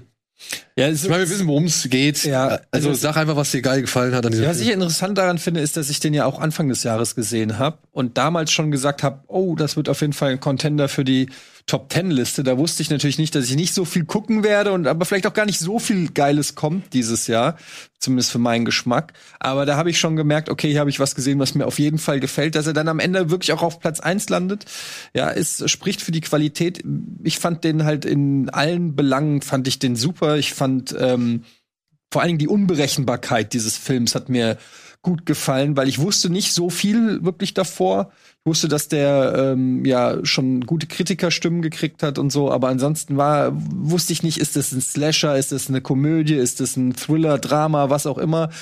Und das Schöne ist, dass der Film ja auch da nicht so eindeutig ist, sondern dass der ja so ähm, ganz äh, ja gekonnt zwischen den Genre zwischen den verschiedenen Genres so hin und her hüpft, aber im Prinzip ist es halt ein Revenge-Flick. Und auf eine, eine sehr gute Art und Weise. Ich fand den clever. Ich fand den, der hat ein- ein- die härteste Szene, die ich dieses Jahr im Kino auf jeden Fall gesehen habe, wenn es da um diese äh, vermeintliche Erstickungsszene geht. Ähm, äh, fand ich halt richtig krass. Ich fand den auch von der Besetzung super clever, auch mit Bo Burnham eine Rolle zu besetzen, wo Bo Burnham eigentlich, wo, wo man ihn, also Bo Burnham liebt man ja aufgrund seiner auch Stand-up und, und kreativen Ergüsse und so und dann in, in so einer Rolle, wo er auch erstmal der, der ja positive Gegenentwurf scheinbar ist. Um, also du hast ein, im Prinzip einen Twist herbeigeführt, einfach nur durch die durch die Besetzung, wenn du so willst, Auch ja, oder die Alison Erwartungshaltung. beispielsweise oder der, Ja. ich weiß nicht, wie Connie Britton ist es, glaube ich, ne? Sind ja alles Leute, ja. die jetzt nicht unbedingt für für die Art Rolle gecastet sind, wie sie hier eben funktionieren. Ja. Und ja, ich weiß nicht, ich fand den sowohl als Kommentar auf, äh, ja, weiß ich nicht, Toxic Masculinity, ähm, das Thema kann man auch sehr viel klischeehafter und nerviger aufgreifen. Aber ähm, ich habe da durchaus auch Situationen, habe ich auch da in der Filmbesprechung äh, ähm, wiedererkannt, wo ich nicht das Gefühl habe, die sind konstruiert, sondern die sind realistisch. Also jetzt mal von irgendwelchen Tötungen oder so abgesehen, aber ähm, ja, war einfach rundum vom, vom Schauspielerischen, von der Optik, vom Pacing, da hat einfach für mich fast alles gestimmt. Und auch dieses, sage ich mal, Aufzeigen oder immer wieder irgendwie Bewusstmachen von fast schon systemischem oder systematischem Sexismus. Ne? Also wenn, also ich fand eine der stärksten Szenen war tatsächlich auch, wo sie vor dieser, sagt man dazu, Dekanin? Hast du von der Mhm. Universität? Ja, genau. Wie sie vor dieser Frau sitzt, ja, und die Frau, sag ich mal, plötzlich dann Partei für Männer ergreift, die halt irgendwie eine richtige Scheiße gebaut haben, ja, und, und gar nicht merkt, was sie da macht, weil es für sie so selbstverständlich ist, diese Institution zu schützen, so, ja. Ja, dieses Enabling einfach Ja, genau. auch mal thematisiert, ja. Also für mich war, achso, Entschuldigung. Ja, nee, Sag du. nee, ja, du, sag du. Nein, für mich ist auf der Eins, äh, äh, Antje hat von dieses schöne Bild des Schlags in die Magengrube gegeben. Ich habe den ohne Erwartung geguckt. Ich wusste nichts drüber. Wenn ich mir jetzt den Trailer angucke, denke ich schon wieder, warum schneidet ihr so einen Trailer für so einen Film? Ähm, der hat mich komplett Volley genommen. Also von der, von der Geschichte ähm, mit einem unfassbar wichtigen aktuellen Thema in einer Art und Weise, das zu inszenieren und zu schreiben aus der Perspektive von Carrie Mulligans Figur. Das fand ich großartig. Was ich auch noch gut fand an dem Film ist, dass konträr zu dieser Geschichte ähm, der visuell eine Anmutung hat, eher von Free Guy, also bubbly, bunt, äh, dann vor allen Dingen auch diese Szene mit, äh, ist das Christina Aguilera, was Bo Burnham und Carrie Mulligan dann in diesem Paris Hilton. äh, Ist Paris Hilton. Hilton, Paris Hilton meine ich ja, entschuldige. Ähm, äh, in diesem Kiosk singen. Äh, großartig. Ähm, diese Verzweiflung von Carrie Mulligans Figur, also äh, das zeigt ja auch, wie schlimm das nicht nur für äh, das Opfer eines sexuellen Missbrauchs ist, sondern auch für das Umfeld. Also was das mit ihrer Figur macht. Ne? Also Promising Young Woman bezieht sich ja auf sie. Die hat im Prinzip die Zukunft äh, liegt auf einem goldenen Tablett vor ihr und die scheitert einfach dran, weil da etwas in ihrem Leben passiert ist, was grausam ist und was ja auch wieder zeigt in der Realität, wie schlimm diese Thematik behandelt wird, auch auch äh, äh, polizeilich oder durch Gerichte, dass da nichts passiert, dass sie diesen Schritt geht und dieses Ende hätte man zweifach, glaube ich, spielen können. Man hätte es enden lassen können mit dem, was da geschieht in dieser Hütte. Und das wäre dann noch viel schlimmer, glaube ich, für jeden gewesen, der diesen Film guckt. Aber das Ende, das dann im Prinzip aufpasst, das war für mich so eine Befreiung, mhm. weil dieser Film so beklemmend war und ich habe am Ende nur gedacht, oh Gott, nein, warum? Ich habe immer darauf gewartet, sie spielt diese, ich weiß gar nicht, kann man das verraten oder ist das ein Spoiler dann wieder? Ich meine, der Film kam wann raus? Also Anfang des Jahres. Also mach einen Spoiler, mach einen Spoiler. Nee, Spoiler. Lang. Spoiler. Gewartet, dass als sie im Prinzip von ihm da erstickt wird, dass sie das nur spielt und im Prinzip aufwacht und dann, mhm. ne, aber. Aber dann wären wir bei I Spit on Your Grave. Nein, ich weiß genau, aber da, nee, aber dann das Ende. Und ich finde auch, ich finde die Besetzung auch super. Also was du auch gesagt hast, auch diese Szene, wo sie äh, Bo Burnham dann konfrontiert mit diesem Video. Es ist, und was ich auch noch, was, äh, was ich auch gut finde an dem Film ist übrigens, weil es geht ja auch immer um äh, oder das, das, das, das das Thema Vergewaltigung im weitesten Sinne, ja. Also du hast ja dann auch zum Beispiel in dieser Szene mit, wie heißt er, Mince Plessy, wie heißt ja, er? Christopher Mince. Christopher Mince Plessy. Ähm, du hast eben nicht immer so klischeehafte Typen, irgendwelche, den Jock oder mhm. den, äh, weiß ich nicht, 60-jährigen äh, Kinderschänder oder so, sondern du hast im Prinzip so, so ganz normale Leute, die eigentlich auch von sich selber eben gar nicht denken, dass sie in diese Rolle, diese Rolle gerade nehmen, weil hey, ich habe doch gefragt oder so. Ja, klar, sie ist zwar fast komatös, betrunken, aber du hast gefragt, ja. Also ähm, ja, diese Legitimation. Ja, ne, genau. Ne? Die, dieses, also es hält halt wirklich auch vor einer äh, gewissen Abschleppkultur, nenne ich es jetzt mal, den Spiegel und ähm, ja, jeder, der früher in Clubs unterwegs war, das habe ich auch damals in der Sendung gesagt. Also äh, man diese, diese Szenen und diese Themen sind näher an einem dran, als man es vielleicht auch manchmal äh, wahrhaben will oder auch erlebt hat oder gesehen hat. Und ähm, deshalb fand ich das sehr interessant, wie der Film mit diesem Thema umgeht, weil das viel realistischer, auch wenn es Setting insgesamt natürlich der Film ein bisschen über, übertrieben und so alles ist, aber ja, weiß ich nicht. Ich fand in diesen einzelnen Szenen fand ich den näher dran als so manch anderer Film, der da so mit der Keule draufhaut. Ähm, das fand ich, äh, fand ich sehr interessant. Da, deshalb ist auch die Besetzung so interessant. Ne? Du hast mit, ähm, wie, wie heißt der Typ aus von OC? Äh, Adam Brody. Adam Brody. Du hast äh, hier den Typ von der äh, Serie mit Zoe Deschanel. Äh, New Girl. Von New Girl, den Typen. Du hast Bo Burnham, das sind Christopher Mintz-Plassey. Das sind alles Typen, die in, in, in, ihrer Filmkarriere bekannt sind, die sympathischen, quirky, mhm, äh, Anti-Macho-Guys zu sein. Ja, also ich finde das hochinteressant. Du hast mit Carrie Mulligan plötzlich auch jemanden, der komplett entgegen ähm, allem besetzt ist ähm, wenn man sie jetzt ihre Rolle noch vergleicht mit, mit Drive oder so. Ähm, also sie ja immer so dieses süße Küken, dieses Beschützenswerte spielt und so, ja. Und äh, ich finde ich finde den Film auf verschiedenen Ebenen sehr clever gemacht. Und dann auch noch, also dann zum einen noch so kleine satirische Spitzen, wie am Anfang die, die Männer, die da tanzen. Ja, ja, wenn du es dir mal umschenken würdest und es ja. wären Frauen, dann würdest du dir halt wahrscheinlich problemlos angucken. Jetzt siehst du halt die Typen, die da halt tanzen und irgendwie denkt man sich, nee, das ist peinlich oder sonst irgendwas, wo man sich halt auch fragt, ist das richtig, dass ich das automatisch so denke?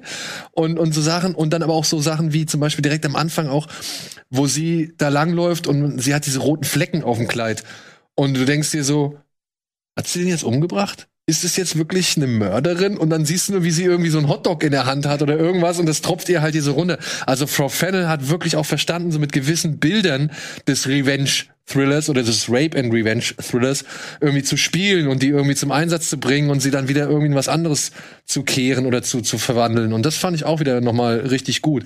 Und da wären wir wieder bei dem Thema Rache, ne? Wann ist sie am, am effektivsten ausgeführt? Wir haben hier eine Figur, die eigentlich relativ normal ist und mit der wir aber deutlich mehr mitgehen, die uns deutlich mehr berührt hat und als irgendwie der der x-te ja, Ex-Elite-Spezialkämpfer, der halt, keine Ahnung, sich jetzt für, ja, keine Ahnung, sich jetzt irgendwie sieht, in der, in der Lage sieht, ein ganzes Dorf niederzumähen oder sonst irgendwas. Ja, aber überlegt ja auch nochmal, in was für einer Situation Emerald Fennell den Film geschrieben hat, ne? Schwanger, ne? Ja, hochschwanger. Sie hat äh, The Crown gedreht als Camilla Parker Bowles ähm, hat irgendwie in, den, in der Pause zwischen ich gebäre mein erstes Kind und ich habe Schluss das Ding, glaube ich, in sechs Wochen nicht nur geschrieben, sondern auch vorbereitet, Pre-Production und umgesetzt. Und äh, das ist echt, also hat einen Oscar dafür gekriegt für äh, das beste Originaldrehbuch. Also das ist wirklich beeindruckend. Und auch Bo Burnham, ne? Also ich meine, das Mhm. ist ja auch irgendwie, das muss ja parallel zu äh, Inside, Inside ja. und und seine halt und zu seiner Depression halt entstanden Ja. sein. Ne? Also auch da noch mal die die die Leistung irgendwie da. Ich meine, der macht es gut meiner Ansicht nach. Äh, das da irgendwie alles so auf aufs Tablett zu bringen, finde ich auch schon wieder. Ja, denn er spielt den Sunny Boy, der, der sich schüchtern an seine große Liebe annähert, ne? Und dann am Ende sich als richtiges ja. ne? Okay, wir sind im Spoiler-Part. Ich wollte Arschloch gerade-. So, aber also äh, ja, ja, zweimal Eddie, Promising da sind wir ja mal Endlich einer mal einer Meinung. Meinung. Was ist dein Platz eins? Ähm, nur noch einmal ganz kurz zum Abschluss zu Promising Young Woman, weil ich habe jetzt gar nichts zu ihm gesagt. Oh, Entschuldigung, das ist so. einmal, dass er halt gegen Männer und Frauen gleichermaßen au austeilt. Und das war ja, als der Trailer rauskam, weiß ich, hatte hin und wieder mal so äh, der nächste Männerhasser-Film gelesen. Nee, geht eben nicht darum, die Männer zu hassen, sondern mit dem System abzurechnen. Und ich habe ihn jetzt vor ein paar Tagen noch mal geguckt und da ist mir aufgefallen, das ist einer dieser ganz wenigen Filme, in denen jeder, jede Szene ein Highlight ist. Man kann sich keine Szene rauspicken, die man nicht braucht oder die man nicht gesehen haben will. Ich erinnere da nur an den Moment, in der sie an dieser Baustelle vorbeigeht, Ja, ja, ja. die Typen ihr Stimmt. hinterher pfeifen und sie einfach stehen bleibt und die niederstarrt. Und das ist so eine gute Szene, die einen auch irgendwie als Frau so ein bisschen dazu bringt, das vielleicht das nächste Mal auch zu machen. Einfach um zu gucken, was passiert. Aber da hätte ich wahrscheinlich nicht den Mut zu, weil ich Angst hätte, was passiert. Ähm, genau, das wollte ich nun noch mal sagen. Und jetzt kommen wir zu meinem Platz eins, der wahrscheinlich auch davon profitiert, dass er im Jahr 2021 erschienen ist. Vielleicht wäre er in anderen Jahren nicht so weit oben gewesen, aber es war einfach in diesem Jahr der Film, den ich gebraucht habe und mit dem ich am meisten connecten konnte und es ist Don't Look Up. Und damit eine Premiere, Wow. ein Netflix-Film auf Platz eins Ist ja noch gar nicht, ah doch, zum jetzigen Zeitpunkt Teil 2 ist er ja schon draußen. Ja, er Netflix. ist schon, er ist an Weihnachten, glaube ich, am 23. oder 24. ist er Genau. auf Netflix erschienen. Ja. Und es ist der neue Film von Adam McKay, den wir von äh, The Big Short kennen oder von Vice. Er ist aber näher dran an Anchorman. seiner Anfangsphase mit Will Ferrell. Ähm, es ist ein bisschen Idiocracy 2021.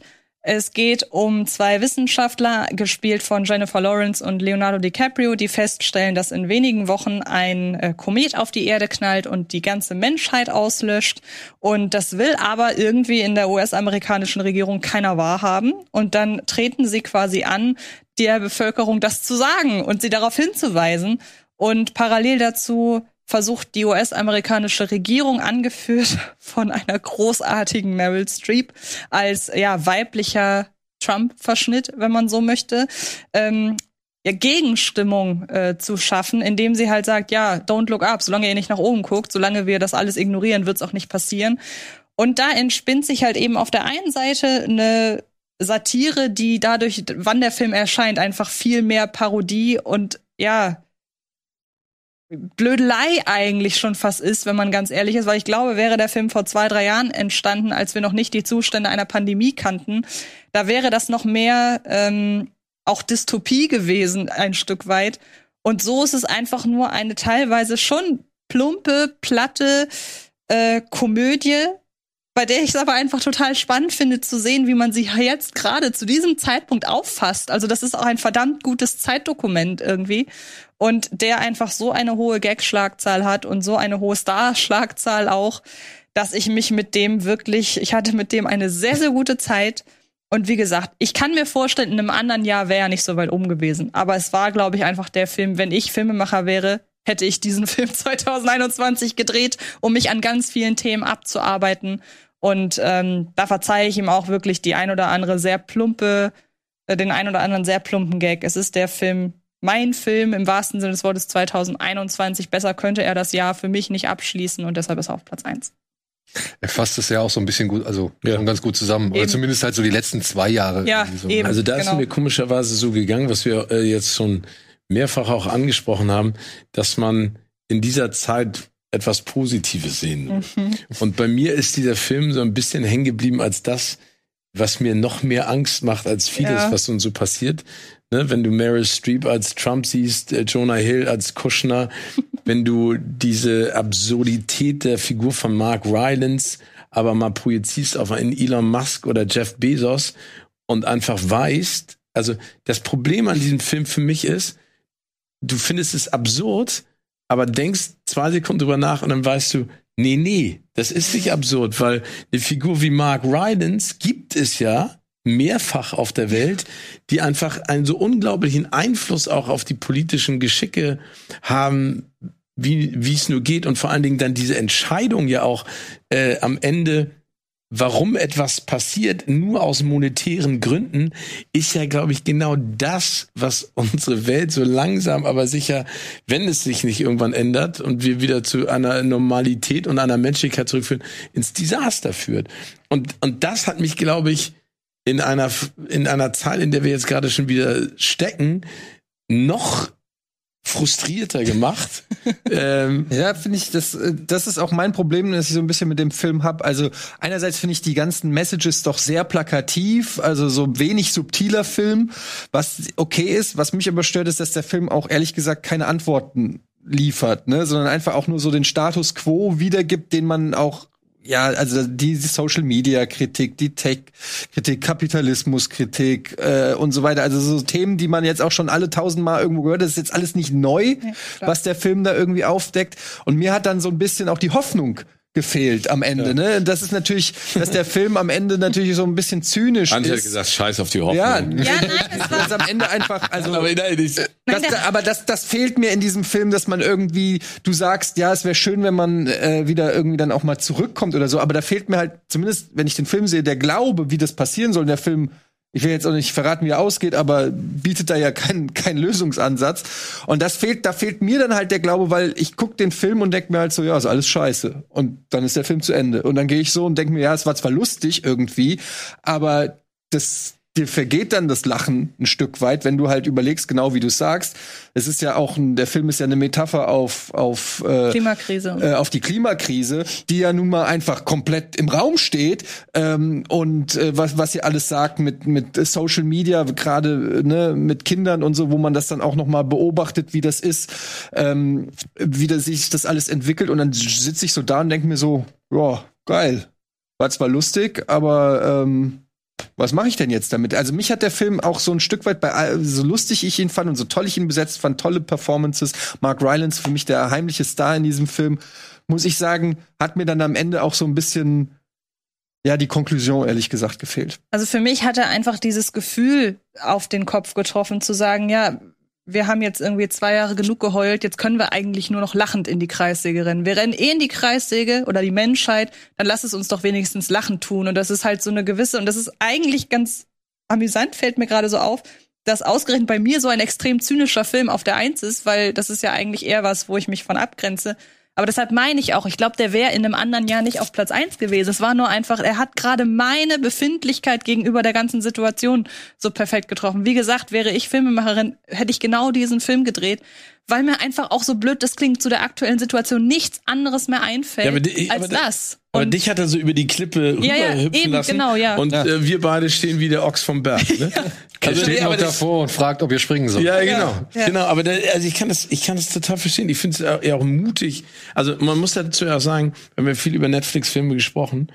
Äh, ich finde äh, geil, dass Netflix es sich getraut hat, so einen Film äh, aus den Angeln zu nehmen, weil das ja wirklich mit einer der besten ist, die sie gemacht haben. Ja. Ne? Ich habe es schon mal gesagt, Extradiction damals mit äh, Hemsworth ist natürlich ein ganz anderer Film, aber das war für mich auch mutig und was Neues. Aber ob das jetzt Red Notice war oder viele andere Filme, Don't Look Up ist ein Film, den ich mir erhoffe, dass, dass ein Streamer sowas in Zukunft häufiger macht und diesen Mut beweist, weil ich weiß ehrlich gesagt nicht, ich, ich kenne die Historie jetzt nicht. War Don't Look Up jemals beim großen Studio? Bei Paramount. Bei Paramount. Ja. Und die haben den dann sozusagen da rausgekauft oder hat Netflix den dann erst? Nee, ich glaube, die haben den an Netflix abgetreten oder verscherbelt okay. oder sowas. Aber ich, äh, also ich kann es verstehen. Ich glaube, ich war nicht in der Laune, mhm. den in meine Top Ten zu holen, weil ich, ich saß einfach davon, bin ins Bett gegangen und dachte so, oh, hoffentlich wachst du wieder auf. Ja. Ich mochte ich auch, auch wenn ich noch eine Sache kritisieren darf an dem Film. Ich mochte den insgesamt auch, halt, weil ich den halt sehr unterhaltsam fand insgesamt. Aber ich mochte dann auch diese Beziehungsgeschichte zwischen Leonardo DiCaprio und seiner Frau. Äh, die wurde so angekratzt. Und ich fand, das ging mir dann alles ein bisschen zu schnell, der dann seine, seine Frau betrügt und ähm, erwischt wird und dann aber in Anbetracht der Katastrophe, die ansteht, ähm, wird dann am Ende doch happy, happy, joy, joy und der Papa sitzt wieder am, am Essenstisch und alles ist gut und alle sind froh. Ähm, das fand ich dann auch so ein bisschen. Aber wie hättest du das denn gemacht, ganz im Ernst?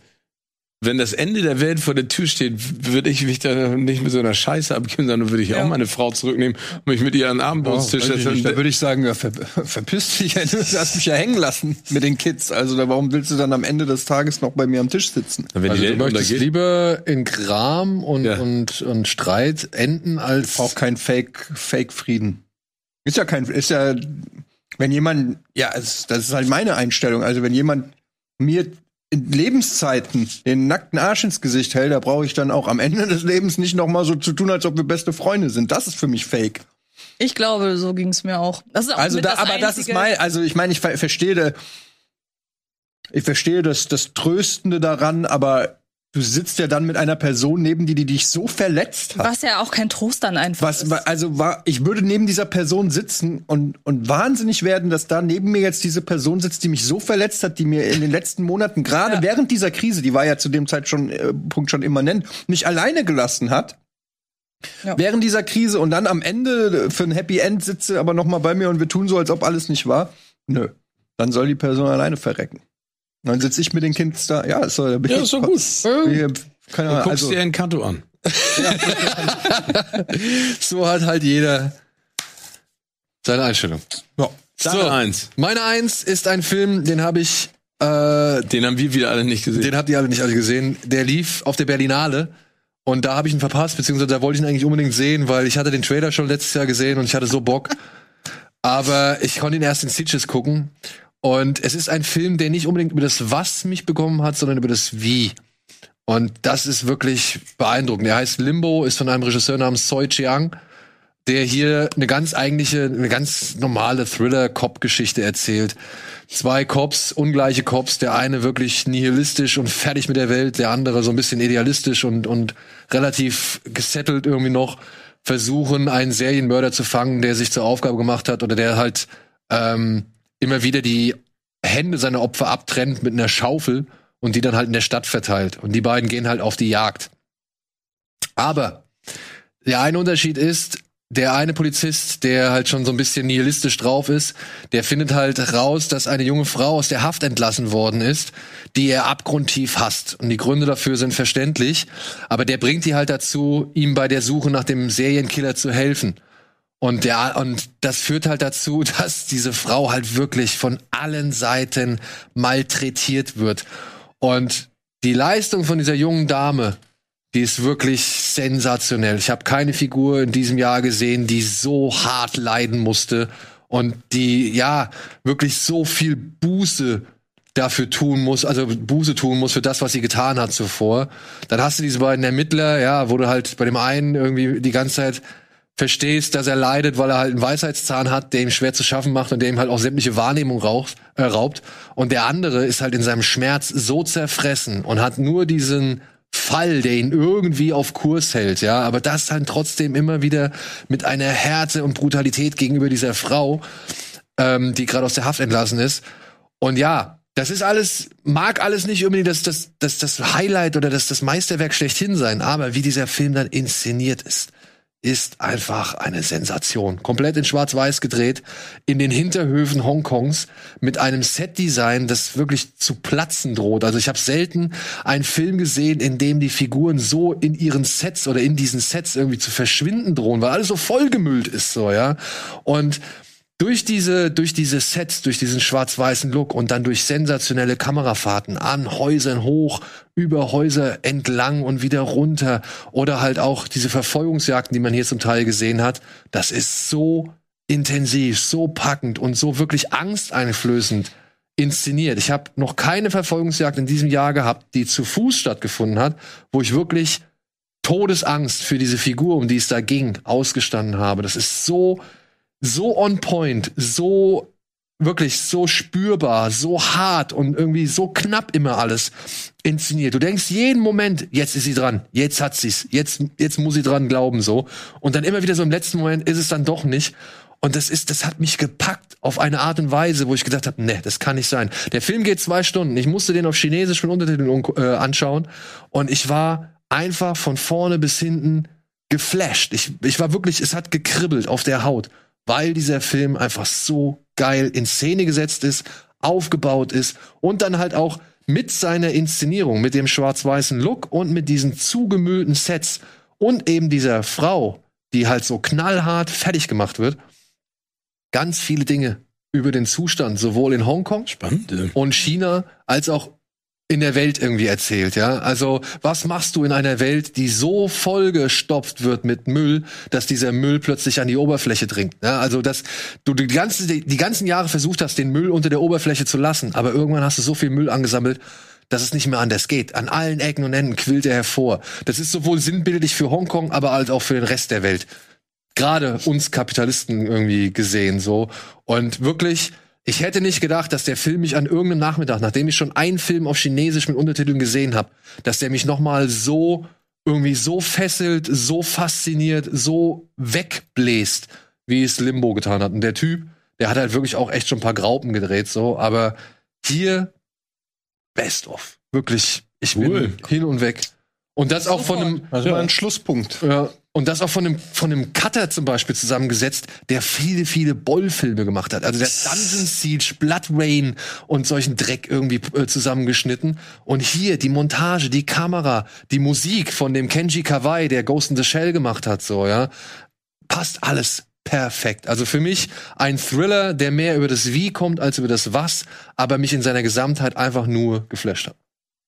Aber was für eine geile vier Top Ten Listen wir dann auch hatten, ne? Also mit einer einzigen wirklichen, nee, ein einziger Zwei, Film. drei gibt's Promising. Überschneidungen. Ja, ne? genau. Also, Promising, also ich würde sagen, auf Platz 1 von uns ist äh, Promising Young Woman, auf Platz 2 Dune, auf Platz 3 Pig, ne? genau. Ich glaube, darauf kann man sich einigen. Ich werde bei Letterbox wieder eine Liste erstellen. Ja, sind unsere Top 3. Aber ich werde so alle. Schnell. Ja, ist schade, dass Justice League es nicht geschafft. Aber er schafft es in, die- in die Top. Immerhin in meine Topliste. Ja. Und ja, hier sind noch mal alle zusammengefasst. Etiennes Topliste. Schön bunt. Kann man auch sagen. Alles dabei. Alles dabei. Steven. Ist wirklich alles dabei. Ist echt cool. Antje, genau. Zwei Horror, zwei Animationen. Ganz schön düster Drei die Liste Musicals. von, von Antje dieses Mal. Mit äh, Barb war die Ausnahme. Ja, ich dachte auch, ich wäre positiv. Aber geil, aber, aber ich meine, wenn man das jetzt mal rückblickend dann vielleicht doch noch mal anguckt, ne, dann sieht, sieht man doch, wie viel, wie viel Filme dann doch es an die Oberfläche geschafft haben. Und deswegen freue ich mich einfach noch mehr auf 2022, wenn, wenn einfach hoffentlich wieder die Schleusen geöffnet werden. Ja, dann machen wir ja wahrscheinlich Anfang nächsten Jahres einfach mal so einen kleinen Ausblick. Ausblick Ja. auf was, uns, auf was wir uns freuen. Also ich finde trotzdem 2021 eher ein schwaches Filmjahr Ja, aus meiner Sicht, find aber ich ich habe auch nicht so viel gesehen. Ich habe sicherlich das ein oder andere Highlight verpasst, aber es spricht ja dafür, dass es trotzdem, trotzdem, dass es ein schwaches Filmjahr war, immer noch eine Menge Highlights gibt. Ja. Genau, vor allem, dass wir halt wirklich uns sehr unterschiedlich dann doch, also wir hatten jetzt drei Filme, auf, der sich, auf die sich mehrere Leute einigen konnten und das ist eigentlich ein doch gutes Zeichen, meiner Ansicht Und ich habe das Gefühl, weniger, aber das äh, müssen wir jetzt nochmal überprüfen, aber nochmal äh, weniger Hollywood-Filme, mehr so aus aller Welt. Also Ja. natürlich auch dank deiner Asia-Dinger, aber auch europäische Sachen dabei, deutsche Sachen dabei. Ähm, ganz interessante Mischung. Ja. Cool.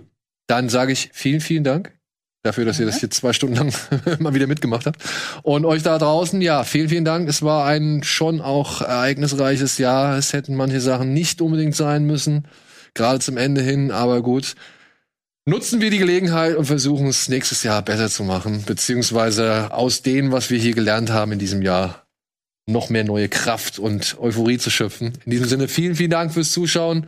Habt einen guten Rutsch, kommt gesund und munter ins neue Jahr, lasst euch nicht unterkriegen. Und wir sehen uns spätestens, glaube ich, am 13.01. wieder. Ne? Tschüss, guten Rutsch.